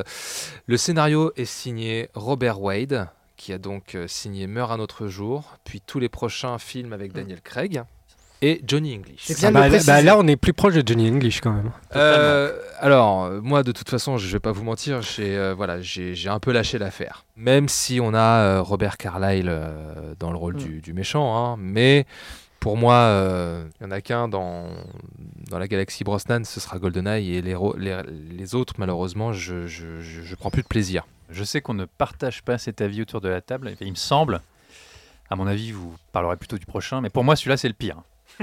pour moi, celui-là, c'est le pire de tous. Je l'ai revu pour le podcast. J'ai passé un moment épouvantable. Je trouve qu'il est, il est nul. Il est- Ouais. Il, est vraiment Non, nul. celui-là, il est n'y a vraiment- rien à sauver. Tu vois, Attends, attends, le prochain. Non mais Ju- Julien veut faire débat. Ouais, Julien. Moi, je trouve que. Alors, je vais vous choquer. Ouais, je bon. pense que c'est le plus intéressant de la Ah période non, mais de- alors de là- Pierce Brosnan. Bon, allez, je m'en vais, moi. Bon. Je dis pas que c'est un bon film. Salut. Euh, merci d'être venu. Parce que tu vas nous dire qu'en fait le film est pourri, mais thématiquement il y a un truc super. Rétrospectivement, il y a des choses intéressantes parce que. Bon, déjà, tu adores la, la chanson, tu adores le titre de Garbage. Ah ouais, moi j'aime beaucoup. euh, très beau générique, encore une Oui. fois. Ça, oui, oui, oui. oui. En termes de film d'action, c'est pas terrible. On Hmm. est d'accord parce que je crois que c'est le premier James Bond où euh, quand je le voyais, je me disais, on n'a pas besoin de cette scène d'action. En fait, elles sont, elles sont toutes entrées au forceps. Hmm. C'est en fait, il n'y avait pas besoin de cette scène parce qu'en fait, on va avoir un. L'ambition du film, euh, c'est donc on avait Pierce Brosnan qui, euh, en fait, a été beaucoup moins investi dans le dans le second parce que son ambition, c'était de faire son euh, au service secret de Sa Majesté, un James Bond plutôt romantique avec beaucoup de noirceur. On l'avait déjà dit, au service de Sa Majesté, c'est quand même un James Bond qui a été très mal aimé, mais qui est aujourd'hui très reconsidéré et qui est Très en fortem- fortement apprécié. Et le but de, de Pierce Brosnan, c'est d'avoir cette dimension-là, d'avoir de, de, faire un James Bond euh, qui compte et qui soit différent, qui soit plus psychologique. Comme on dit, dans le cul. C'est là franchement. Et donc, on va avoir un film qui, je trouve, en termes d'action, est pas du tout intéressant, hormis le- la scène de post-générique, la, la, la course-poursuite en bateau sur la Tamise, que je trouve, que, oh, bon, en tout cas, j'ai C'est rigolo. Oui, le est- monoplace. Le monoplace, qui, est, qui est Ouais. plutôt sympa, qui, qui Encore est une bien fois, il foutu. défonce tout. Ouais, il, il Il a a de la gueule, il a de est la bien gueule. foutu, mais mais, encore une fois, qui est une séquence euh, de seconde équipe euh, qui a été tournée, voilà. il remet par- sa cravate sous l'eau. Alors que le MI6 vient de se faire exploser la tronche. Non, mais sérieux. et euh, mais qui est un film sur, euh, en tout cas dans les idées sur la, la psychologie et les, euh, le côté film noir qu'il veut emmener, que je trouve intéressant, ne serait-ce que parce que le film est bourré d'idées qui vont être reprises dans la période Brosnan. Craig. Euh, Daniel Craig, Daniel. Craig, Ouais. qui, qui va être repris dans la- Comme tu disais, le, le IMAX6 qui pète, c'est un, c'est une Mhm. des images qu'on retrouve dans le... D'ailleurs, vous allez peut-être pouvoir m'éclairer, euh, mais il me semble Attends, que je sors euh, ma lampe. Voilà. Non, non, mais. Non, il me des- semble que, alors je sais plus si c'est dans GoldenEye ou dans Tomorrow Never Dies, mais c'est la première fois, et c'est dans les Brosnan, où on voit les locaux du MI6 de l'extérieur. Ce fameux bâtiment Ouais. moderne très très vilain. C'est- Et il me semble qu'avant c'était simplement les bureaux, le bureau de M, pour, très moi, beau. c'est- pour moi, c'est le monde ne suffit pas là. Donc le MI6 explose Euh. euh, dans ce film-là, il explose dans Skyfall. Super. sais très bien que je veux pas en rester là. Non, Génial bon, Julien, franchement merci.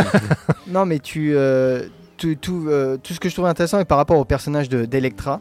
Hmm. Alors, oui, certes, qui est joué par Sophie Marceau, Jouer avec des guillemets. peut-être l'une des pires et surcotées actrices françaises euh, du cinéma français, mais ce personnage va beaucoup rappeler le, le personnage que va, va jouer euh, une autre française, euh, Eva Green. Eva Green, dans Casino Royale.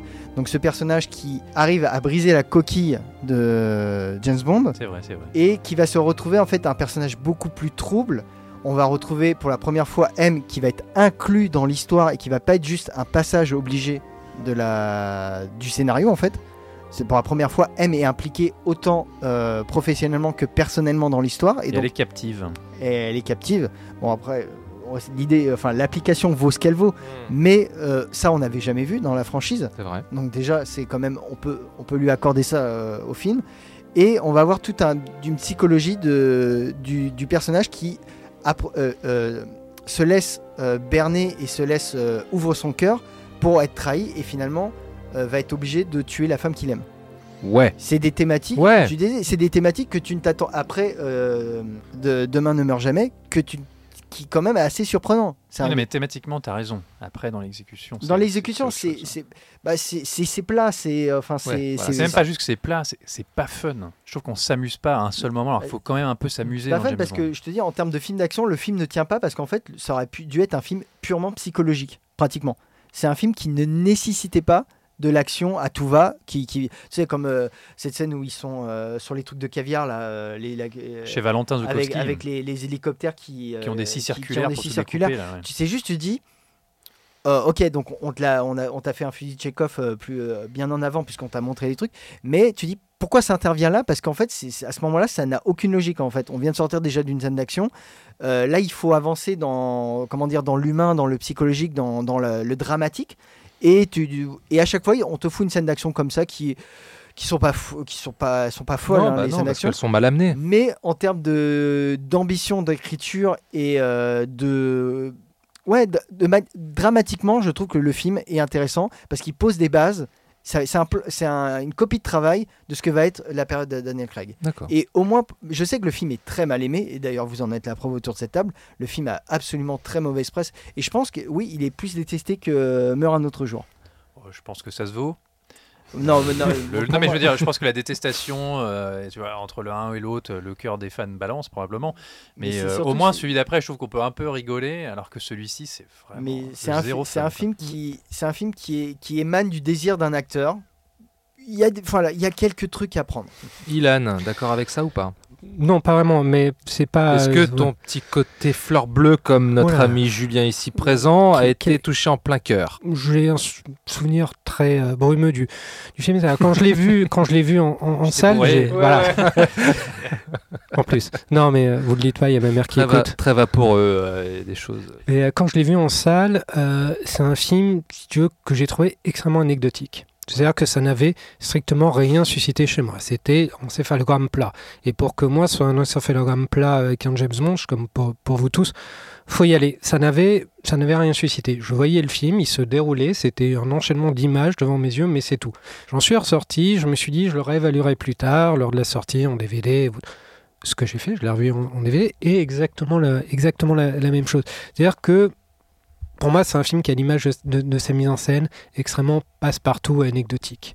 Vraiment, je ne pourrais pas aller dans des, analyses poussées sur le film, sur ses thématiques, sur ce qu'il a voulu être. Alors peut-être que je le réévaluerai à l'aune de ce que tu me dis, Julien, parce enfin ce que tu nous dis, parce que je trouve ça, intéressant, mais je pense que ça accentuera encore plus la frustration euh, de- devant le truc. C'est effectivement, il y a des promesses. Il y a la promesse d'un méchant intéressant qui, euh, qui est invulnérable. Il y a, il y a- il y a la promesse de cette Bond girl qui est, euh, qui est en fait double. Tu as, quelque chose, effectivement, de. Tout le film est sur l'ordre de, de la duplicité, c'est intéressant. Ça aurait pu être quelque chose vraiment qui nous prend, qui nous prend au cœur, qui nous prend aux Mhm. tripes. Et je pense que c'est le, le James Bond, toute période confondue, qui restera le, le moins dans, dans ma mémoire. Et c'est pour ça qu'aujourd'hui, je peux pas tellement en, en parler parce que ça reste très évanescent. Ça reste un truc, euh, voilà, banal. Et la banalité ne sied pas à James Bond, je trouve. Alors que défile le compte à rebours vers l'an 2000, il est bon de savoir qu'il reste un nombre sur lequel on peut toujours compter. Bond. Bond. Pour l'as des agents secrets, quand l'enjeu est élevé, quand un danger imminent vous menace. Non Certes, l'on reste pro, Quelqu'un a trafiqué la bombe mais place à l'ego. Cette fois, vous êtes fini.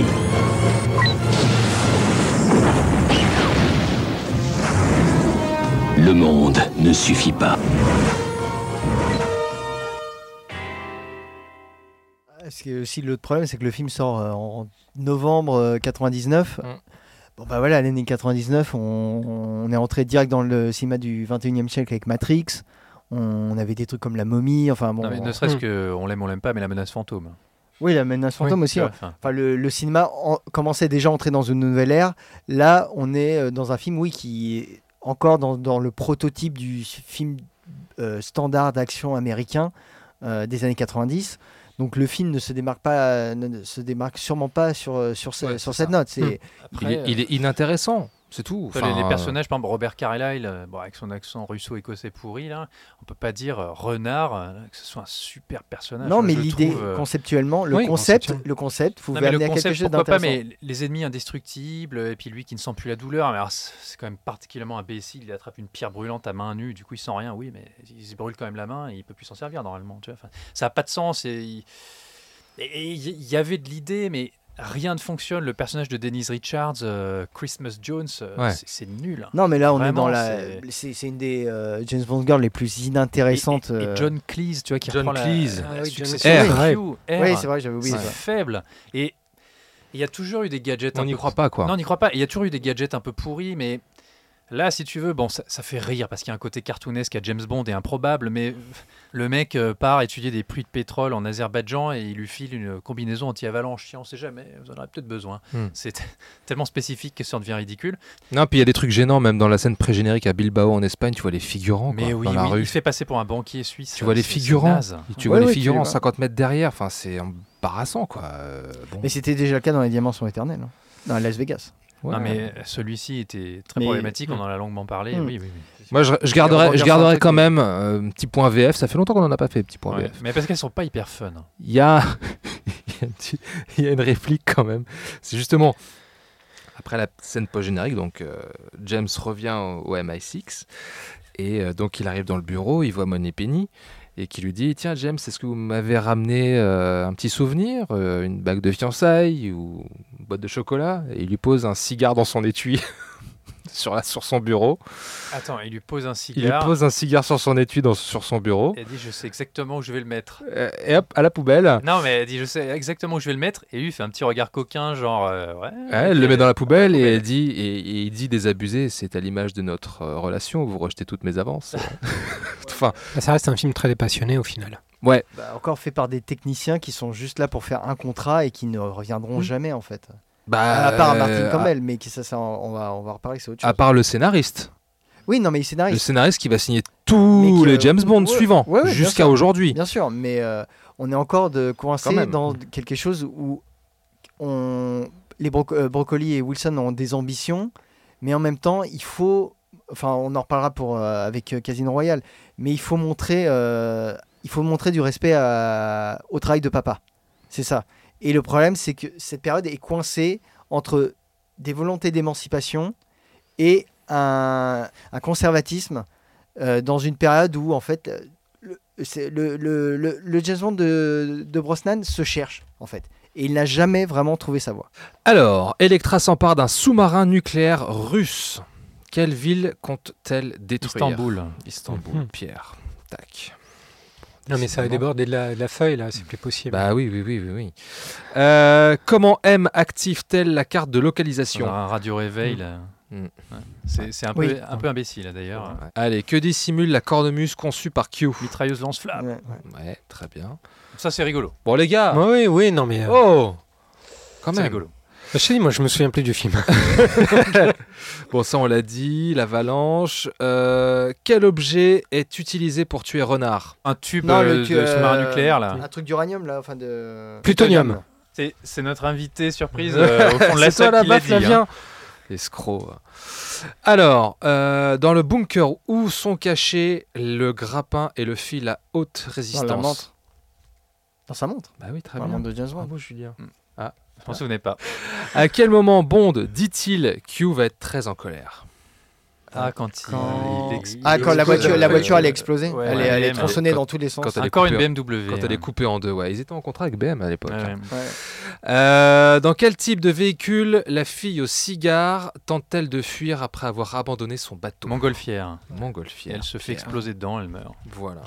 Attention les gars, hein, il nous reste un. hein. Il nous On- reste un on film. avait hein. parlé de la- du remplacement de Desmond Lewin par James Cleese, qui Ouais. avait anticipé de très très peu la mort de l'acteur. Mm. C'est une scène un peu triste hein, finalement parce qu'elle est bon, elle est pas très réussie, mais c'est vraiment une scène conçue comme un adieu Oui, oui, d'un il faut acteur. savoir tirer sa révérence et il descend sur Parce un truc que, élévateur, ouais. ouais, il savait, il savait qu'il en ferait plus et Ouais, en fait il est mort quelques semaines ou quelques mois Ouais, après. hein. ouais. Donc, euh, Vraiment la fin d'une période. Et ben, si on partait en Corée du Nord? Fun. Allez, Allons-y. Destination très connue pour le surf, apparemment.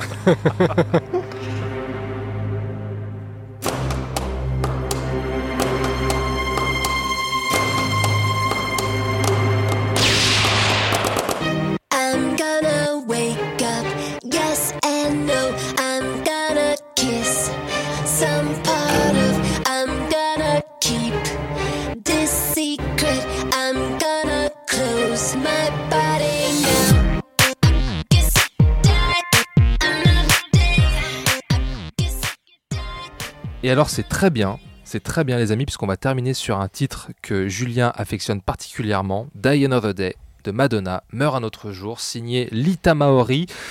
Nous sommes en Corée du Nord, à Cuba, un petit détour par l'Angleterre, et puis hop, on monte en Islande. Voilà. Euh, alors, on est sur un- une 20e mission. C'est la 20e mission de, de James Bond. C'est le 40e anniversaire de la franchise. Euh, c'est un immense succès en salle.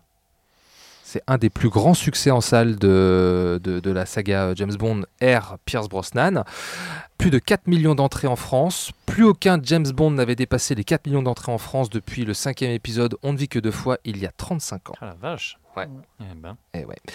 Alors, après avoir été détenu pendant un an en Corée du Nord, suite à l'échec d'une mission, Bond enquête seul, sans le MI6, sur le lien possible entre un terroriste nord-coréen et un mania du diamant qui financerait le projet d'une arme spatiale internationale.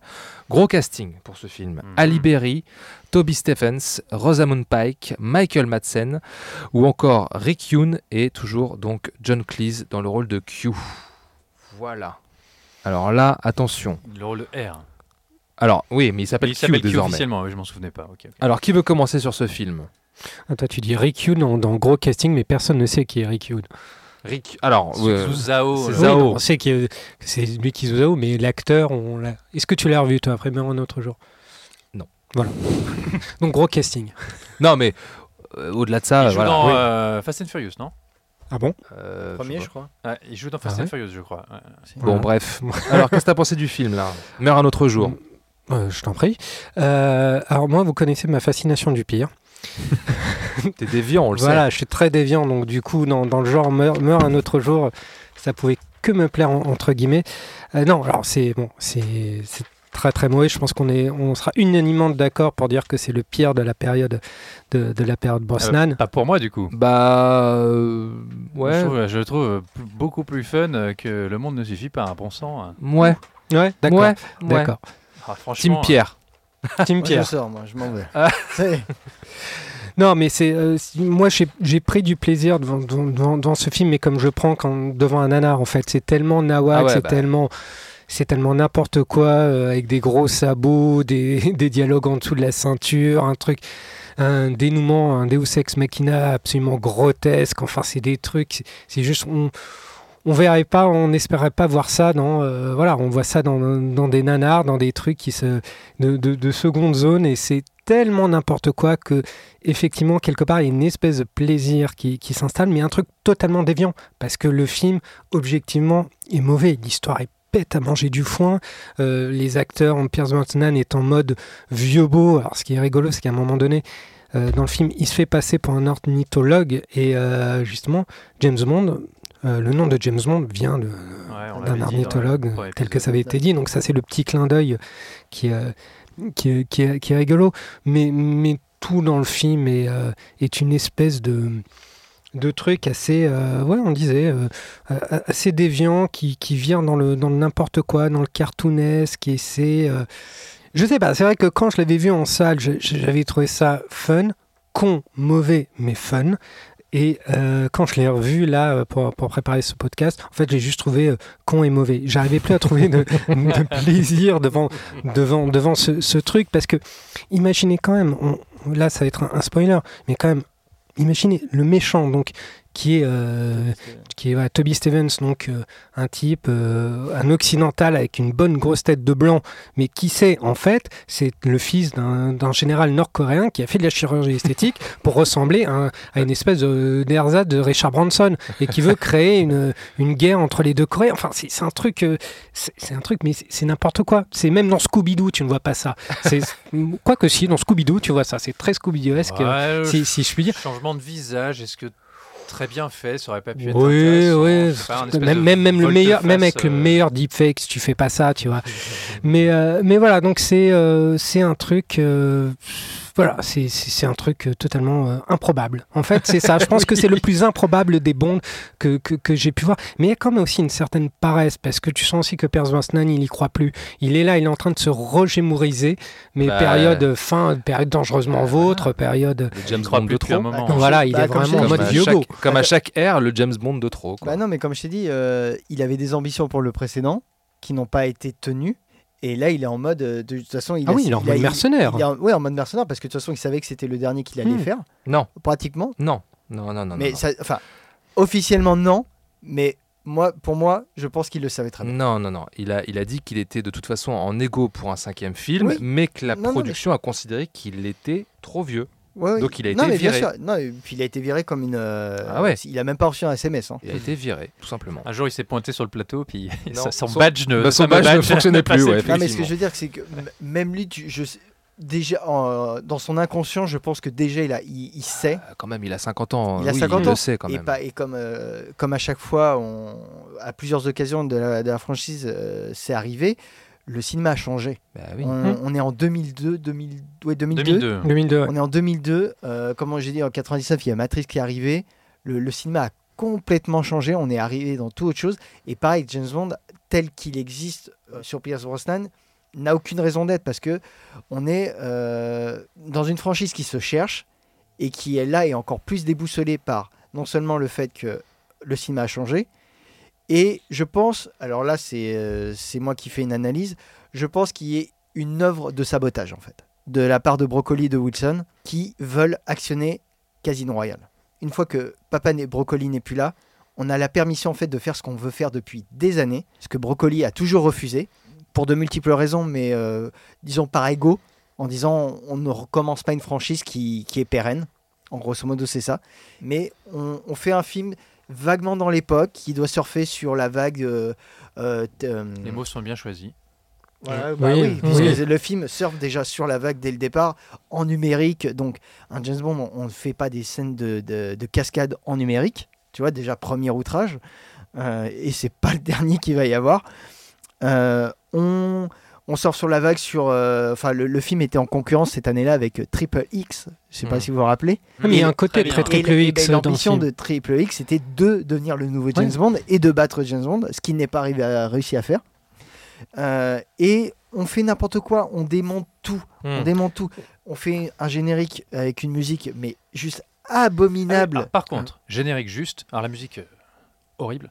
Mais le générique, c'est une première, je pense, dans l'univers James Bond. C'est pas un générique abstrait Non. des formes. Non, c'est non. On a une séquence qui, coupée qui- dans qui est narrative.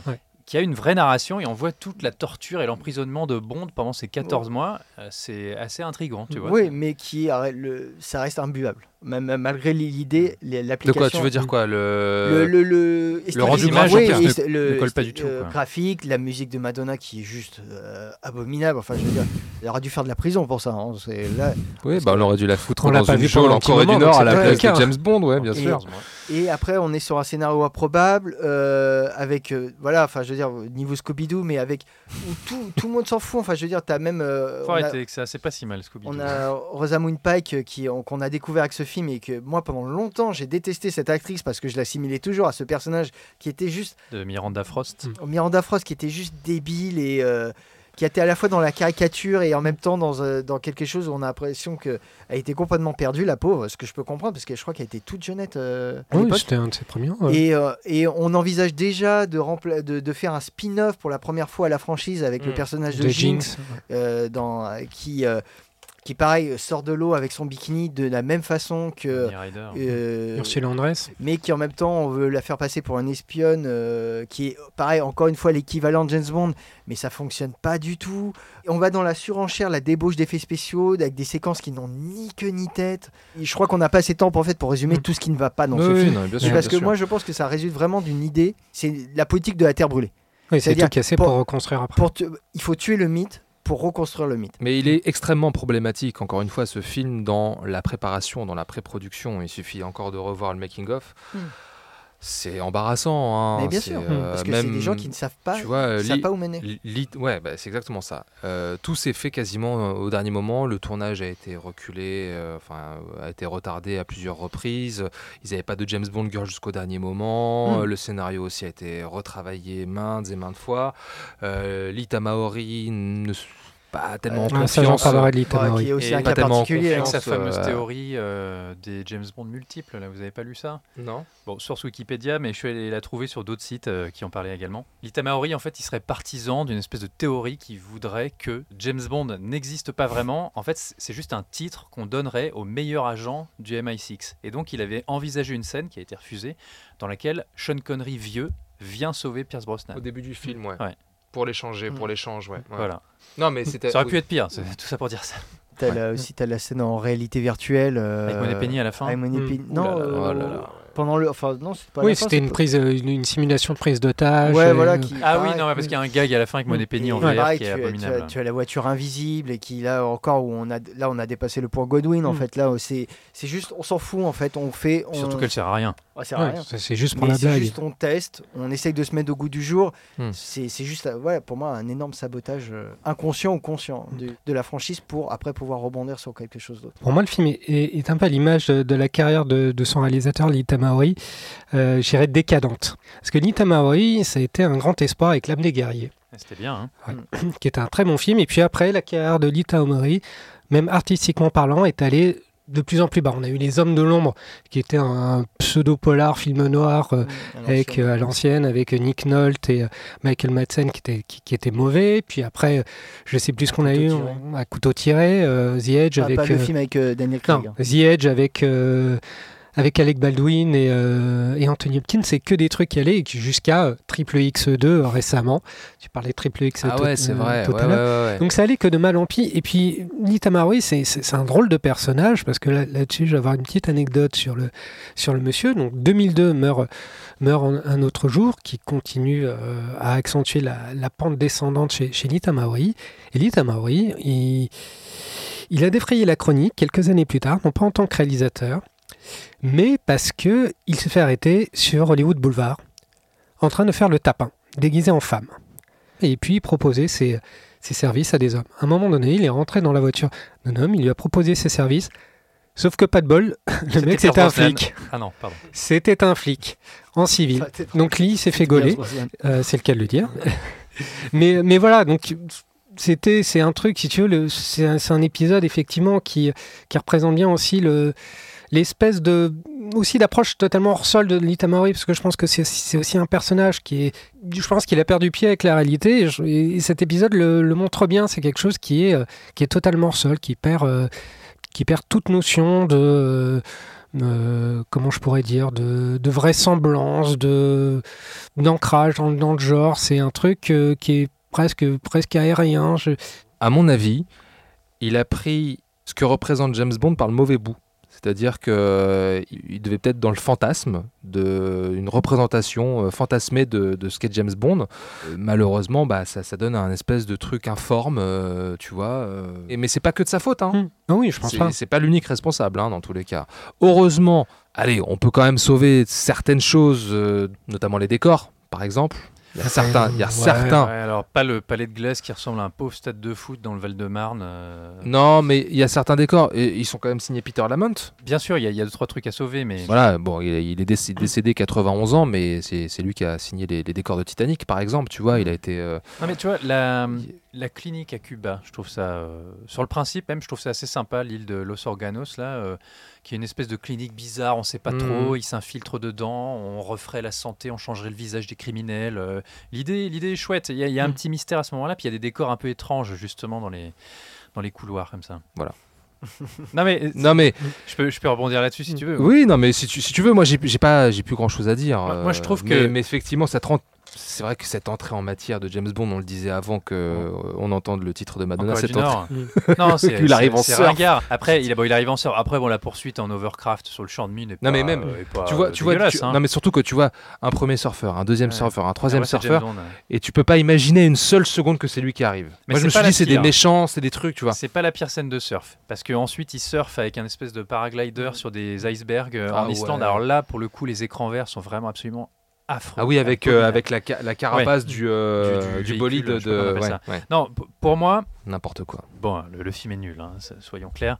Euh, Il y a un petit côté nanar. Ouais. Pour moi, le film, par rapport à Demain ne meurt jamais ou Le monde ne suffit pas, je trouve qu'il ferait presque presque illusion dans sa première partie. Je le trouve pas plus pourri que la première partie que, enfin pas plus pourri, pas tant plus pourri que ça que euh, le monde de- que Demain ne meurt jamais dans sa toute première partie. Et pour moi, le, le film vrille, mais alors complètement à l'arrivée, et justement c'est très symbolique, l'arrivée de John Cleese et de la voiture invisible. J'ai l'impression qu'il y a un moment, le film décroche, il se dit, bon allez, on s'en fout, euh, c'est bon. Il y avait peut-être de l'idée, moi, par exemple, la clinique de Los Organos, je trouve pas ça inintéressant. Le, le- voilà, la course-poursuite en overcraft euh, sur le champ de mine en Corée, elle est pas moins bien réalisée que d'autres euh, dans les films précédents, tu vois. Alors que la réalisation devient très problématique et parfois hyper clipesque dès qu'il est en Ouais. Islande. Il y a des tics de mise en scène euh, qui sont qui sont symptomatiques de cette, de cette Et- et époque-là. Pour moi, euh, les- tous les pires moments du film sont concentrés dans cette deuxième partie. Le, le satellite Icarus, le, le plan est nul. C'est- soi-disant. En fait, c'est pour brûler le champ de mine, mais il présente ça au monde comme un deuxième soleil euh, qui va pouvoir euh, éclairer euh, une partie du monde pour faire pousser des, des- des légumes. Enfin, c'est- bête, c'est idiot. Et bon, il y a une réplique qui me faisait rire. Au cinéma, je, je crois que je m'étais marré, mais parce qu'elle est complètement imbécile, encore une fois où, où James Bond se pointe en Islande et puis t'as le mec qui dit bonjour je suis Mr Kill et James lui dit il y a des noms qui tuent C'est- Ouais. vraiment c'est tellement pauvre c'est horrible mais ça en devient drôle et voilà tous les pires trucs. Et même Jinx euh, Berry elle aurait sans doute pu donner quelque chose, mais son personnage qui est présenté sous les attributs de Honey Rider avec un peu le même maillot de bain, etc., c'est très symptomatique d'un autre problème de. Comment ça s'appelle déjà Die Another Day. C'est que le film est bourré, mais en bourré à ras-bord de références et de clins d'œil à Mm. tous les anciens James Bond. Chaque minute, il y a Bah, un clin d'œil. Ouais, parce que Bah. le côté euh, épisode anniversaire. ouais. Voilà, le laser, épisode anniversaire. bah, c'est le 40e euh, film de la franchise. Exactement. Enfin, et du vois. coup, ça en devient trop. Le laser, comme GoldenEye, euh, Jinx va se faire Mais voilà, moi, je, je, je sauverais un tout petit peu la première partie, qui est quand même autre chose qu'une fin où un mec finit en combinaison robot dans un avion en feu qui commande un satellite et qui fait l'électricité avec les mains. Ce qui est pas très James Bond. Papa oui, papa, il électrocute. Euh, c'est ça. Bon, bah voilà, je crois qu'on a fait le tour, hein, sauf si vous voulez rajouter quelque chose. Non, je Ilan pense que surtout Pierce Brosnan a fait le tour euh, Oui, avec oui. ça. Alors, allez, petite question pour terminer. Euh, bon, de toute façon, on va déjà dire que Pierre a gagné. hein, de toute façon, euh, c'est comme Ouais. ça. Bravo. Euh, quel personnage l'acteur Michael Madsen incarne-t-il à l'écran? Euh, l'agent de la CIA, Damien Falco, ouais. Et comment Mr. Kill trouve-t-il la mort? Ah, il est découpé, enfin la tête perforée par le laser. Ouais, Jinx lui tire un rayon laser dans la tête. Voilà, dernière question sur l'ère Brosnan. C'était Après, pas bien glorieux coupe cette la main. dernière partie. Ouais, Il lui coupe la main pour ouvrir la porte pour les empreintes digitales. tout est parfaitement. euh, C'est très Demolition Man, ça. Ouais, ouais, c'est exactement ça. T'as tout à fait raison, euh, Ilan. Voilà, c'est fait.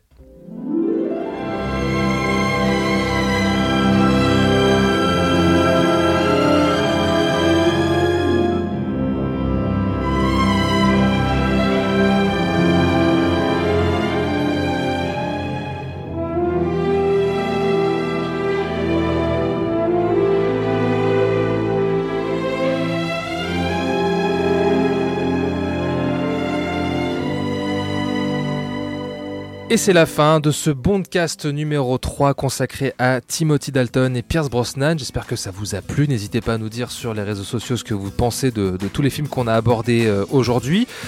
On va très vite se retrouver, on l'espère, pour un Bondcast numéro 4, dès qu'on aura plus de visibilité sur la sortie de No Time to Die. No Time to Die. Voilà, mourir peut attendre. Effectivement, on l'attend beaucoup cette mort. On l'attend, on l'attend, on l'attend. Concernant les points, j'ai arrêté de compter, Pierre. Je pense que là, euh, c'est terminé, c'est plié. Désolé les gars. hein. Il a tué le game. Voilà. Tuer n'est pas joué. C'est le mantra de Ouais, Pierre. c'est- C'est facile. Merci messieurs. Bah, merci à toi. De rien. On se retrouve très vite, je le disais. Euh, D'ici là, euh, bah, profitez de la vie. Bonne bourre. Un bon cinéma, ils sont ouverts. Profitez-en, ça va durer. Allez-y, allez-y. Avec votre petit pass. Exactement. Euh, pour nous suivre, c'est très simple sur les réseaux sociaux, direction Twitter, c'est les réseaux sociaux, direction Twitter.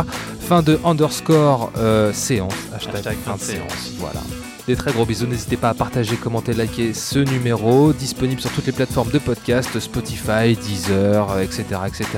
Des petites étoiles, des commentaires, ça nous fait toujours plaisir. Et puis, et puis voilà, tout est dit. À la prochaine. Allez, Bye. salut.